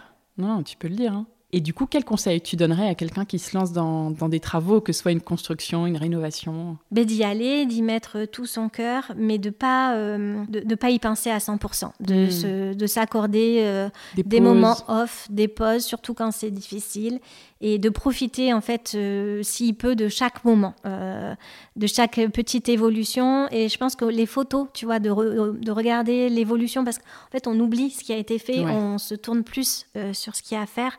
Donc parfois, de reprendre les, les- les photos, euh, le, le début, euh, de tout revoir Mm. et de voir le chemin parcouru, ça fait du bien. Ça, c'est vrai. De prendre ce recul-là. Et prendre des photos. Et de prendre des photos, du coup. Ouais, c'est vrai, c'est un bon conseil. Écoute, euh, eh ben, on arrive sur la fin. hein. Ça fait deux heures qu'on parle. Ah, dis donc, Tu l'as pas vu passer qui l'eût hein cru Ah, moi, j'en étais sûre. Je savais que tu avais plein de choses à dire. Pourtant, moi, je suis pas trop bavarde de base, donc euh, voilà. Là, j'étais un peu bavarde. Est-ce que tu as un compte Instagram ou, ou plusieurs que tu aimes bien suivre et que tu conseilles qui parle de travaux? Alors, euh, un compte, oui. Il y a le compte de mon amie euh, Morgane Ours, euh, Oui. Morgane. euh, Tout qui, le monde voilà, attend tout- avec impatience que j'aille interviewer Morgane. Après, je regrette. C'est sûr qu'on recommande son compte qui En- est vraiment, très- et encore chouette. maintenant, en plein sujet euh, travaux. Et qu'il y en a pour longtemps, à Ouais. mon avis. Donc, euh, vous ne vous lasserez pas. Euh, J'ai vu qu'Aline, My Little Fabric aussi, j'aime bien suivre ses stories. Donc, elle communique pas trop Ça sur me sa dit maison. quelque chose, My Little Fabric. My. Little Fabric, oui. Donc c'est un compte, elle fait de la food, pas mal, des illustrations. Et là, elle a acheté une maison, donc elle communique pas trop sur son compte Instagram euh, dans le feed. Mais en souris, on voit passer des choses. Aline, si tu écoutes le podcast, mets-nous plus de contenu. Ok, Donc je recommande. on va lui dire. Voilà. Et voilà. euh, après, on compte euh, travaux. Il y a Artlex en ce moment aussi qui fait des travaux euh, près de Lyon. Ouais, comment t'écris ça? Pardon, je- à chaque Artlex, fois je te demande des plaies, mais Alors Artlex, c'est il y a un A. H ou pas? Non. Non, c'est A-R-T. Ok. Et. L-E-X ou L-E-I-X Et L-E-X. Ok, Ouais. super. Ben, on va regarder tout ça, merci. J'ai dix petites questions rapides pour toi. Vas-y, Maison ou appartement? Maison. Construction ou rénovation? Les deux. Les deux dans une vie. Oui, Faire faire ou faire soi-même? Faire soi-même. Parquet ou sol en béton? Très dur. J'ai les deux. Bah, je les deux, dirais hein. parquet. Ouais, parquet. quand même. Bah, sol en béton, c'est euh, les deux, les deux. Si je peux dire les deux, c'est les deux. Peinture ou papier peint? Peinture, Ancien ou contemporain? Les deux. Terrasse ou jardin Jardin. Finition parfaite ou esprit wabi-sabi Esprit wabi-sabi. Ok, c'est plus finition parfaite ici. Euh, je- non, alors moi, là, Alors non, je suis très, tu- je suis toi, tu très trouves que- perfectionniste. Donc, euh, non, c'est pas parfait. Regarde, mon sol, il est pas droit. euh, Regarde les joints. ouais, le Non, c'est pas vrai droit. que Non. plus. Ouais, non, t'as raison. Il n'y a rien de parfait. non, il n'y a rien de parfait. Les murs le sont pas. La peinture extérieure noire qu'on a raison, choisie, Et puis t'as ce béton brut. c'est quand même plus de la matière. Non, c'est pas parfait. Loin de là. Mhm. Heureusement que c'est fini. Ouais, quand le prochain Euh, dans 5 ans, j'aurais digéré. Ok. Ouais, cinq- oublié Dans cinq... Moi, j'ai la bougeotte. En général, je bouge tous les 7 ans. Donc, on reprend Ah ouais. rendez-vous dans 7 ans. Ok. Mais peut-être que cette maison est assez bien pour qu'on y reste plus. On Mhm. verra. L'avenir nous le dira. Ouais. Qui aimerais-tu entendre dans ce podcast, Sabine? Alors moi, la maison que j'aime beaucoup et qui a pas mal inspiré euh, la mienne, c'est la maison euh, d'Adeline œuf cocotte, euh, qui a une belle maison en bois, noir et en métal, qui est pas très loin de Lyon. Donc euh, c'est un joli conte, elle est styliste. Adeline œuf cocotte. Adeline sur œuf Instagram. cocotte, ouais, elle a une Alors très belle maison. pour ceux qui sont pas sur Instagram, c'est vrai que nous, Oui, on donne beaucoup. beaucoup de références Ouais, Instagram. de si vous n'y êtes pas, allez-y. c'est vrai. Ok, eh ben, je vais regarder ça. C'est une maison un petit peu hum, architecturalement Oui, c'est semblable à celle-ci.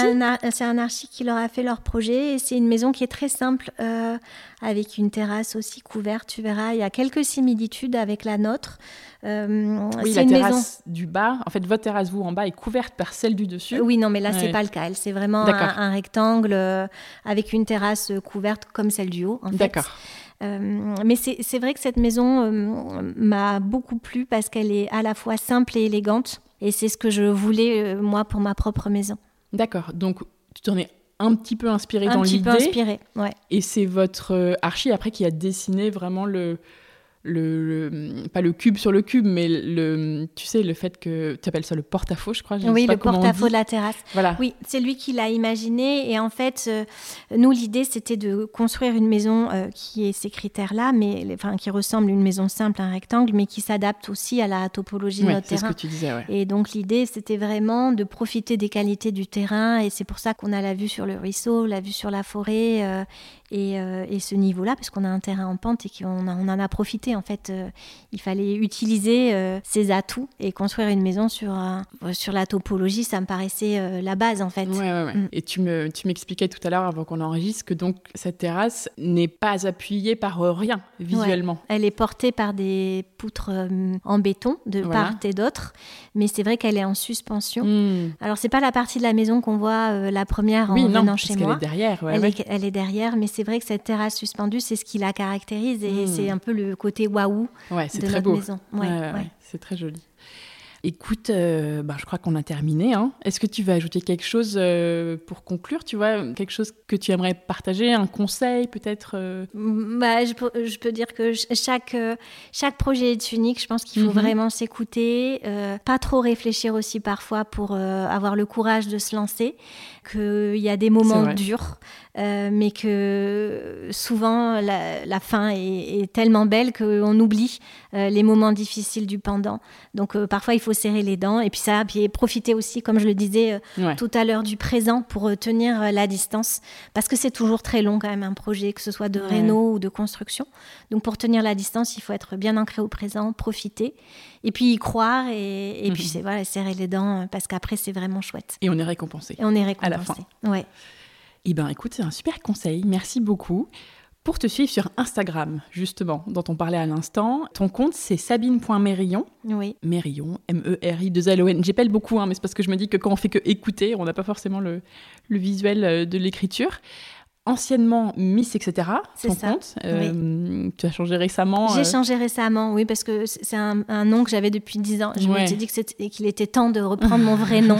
Donc c'est vrai que j'ai changé depuis peu et on me connaît plutôt sous le Voilà, pseudo de Miss, etc. a des- peut-être qu'il y a des personnes qui vont dire Ah oui, je sais qui c'est. Euh, Euh, Il y a aussi un compte spécial sur ta maison, qui est peut-être plus trop à jour, je crois, mais que tu avais créé, qui s'appelle Ouais. Homeland, etc. Oui, alors c'est un compte que j'avais créé au départ pour le studio que réno- j'avais rénové à Bordeaux. Ah, Il s'appelait Mon Studio, etc. Oui, je Et me du rappelle, coup, c'est je l'ai récupéré pour les travaux. Mais finalement, je l'ai très peu alimenté. Ouais, parce que... Mais en tout cas, je je regardé hier et il y a Ouais. quand même des, Oui. des photos et tout dessus. D'accord. Mais il y en a plein aussi sur ton compte à Oui. toi. Il y a des stories aussi, Il y à a la des une. stories à la une, oui. on peut voir l'avancée du chantier euh, dans hmm. Homeland. Je crois que j'ai cinq rubriques, donc il faut pouvoir, euh, il faut avoir le courage Homeland, de 1, 2, 3, 4, 5. oui, il faut avoir le courage de toutes les visionner. Ouais, mais c'est intéressant. oui, du coup, ça reprend l'avancée du chantier. Du chantier. Euh. Donc je vous conseille à tous d'aller voir ça pour voir les étapes des travaux. Écoute, voilà, Sabine, merci pour ton temps. Eh ben, pour ton accueil dans ta belle maison euh, si lumineuse et agréable. J'ai adoré parler de tout ça avec toi. Merci pour ton retour d'expérience sur la construction, parce que j'en ai assez peu, comme je le disais au début, sur le podcast. Et je pense que tes conseils seront très utiles à tous ceux qui se lancent ou qui veulent se lancer un jour. Alors, euh, merci beaucoup et puis à très vite. Merci Anne. Salut. Merci. Et voilà, c'est déjà la fin de cet épisode. J'espère qu'il vous a plu, qu'il va vous aider, particulièrement si vous avez un projet de construction de maison. Si vous aimez ce podcast, n'hésitez surtout pas à laisser 5 étoiles sur l'application Apple Podcast sur iPhone ou bien vous pouvez aussi le faire sur Spotify. C'est super rapide et ça m'aide énormément à faire connaître le podcast au plus grand nombre. Depuis peu, vous pouvez aussi soutenir le chantier à partir de 3 euros par mois et accéder en plus à des bonus pour votre projet travaux. Ça se passe sur patreon.com slash le chantier podcast. Patreon, c'est P-A-T-R-E-O-N. Le lien est dans la description de l'épisode sur votre application d'écoute et je remercie les auditeurs qui ont déjà contribué sur Patreon et qui soutiennent le podcast chaque mois. Pour finir, si vous venez d'arriver ici, pensez surtout à vous abonner au podcast sur votre application d'écoute pour ne pas rater les prochains épisodes.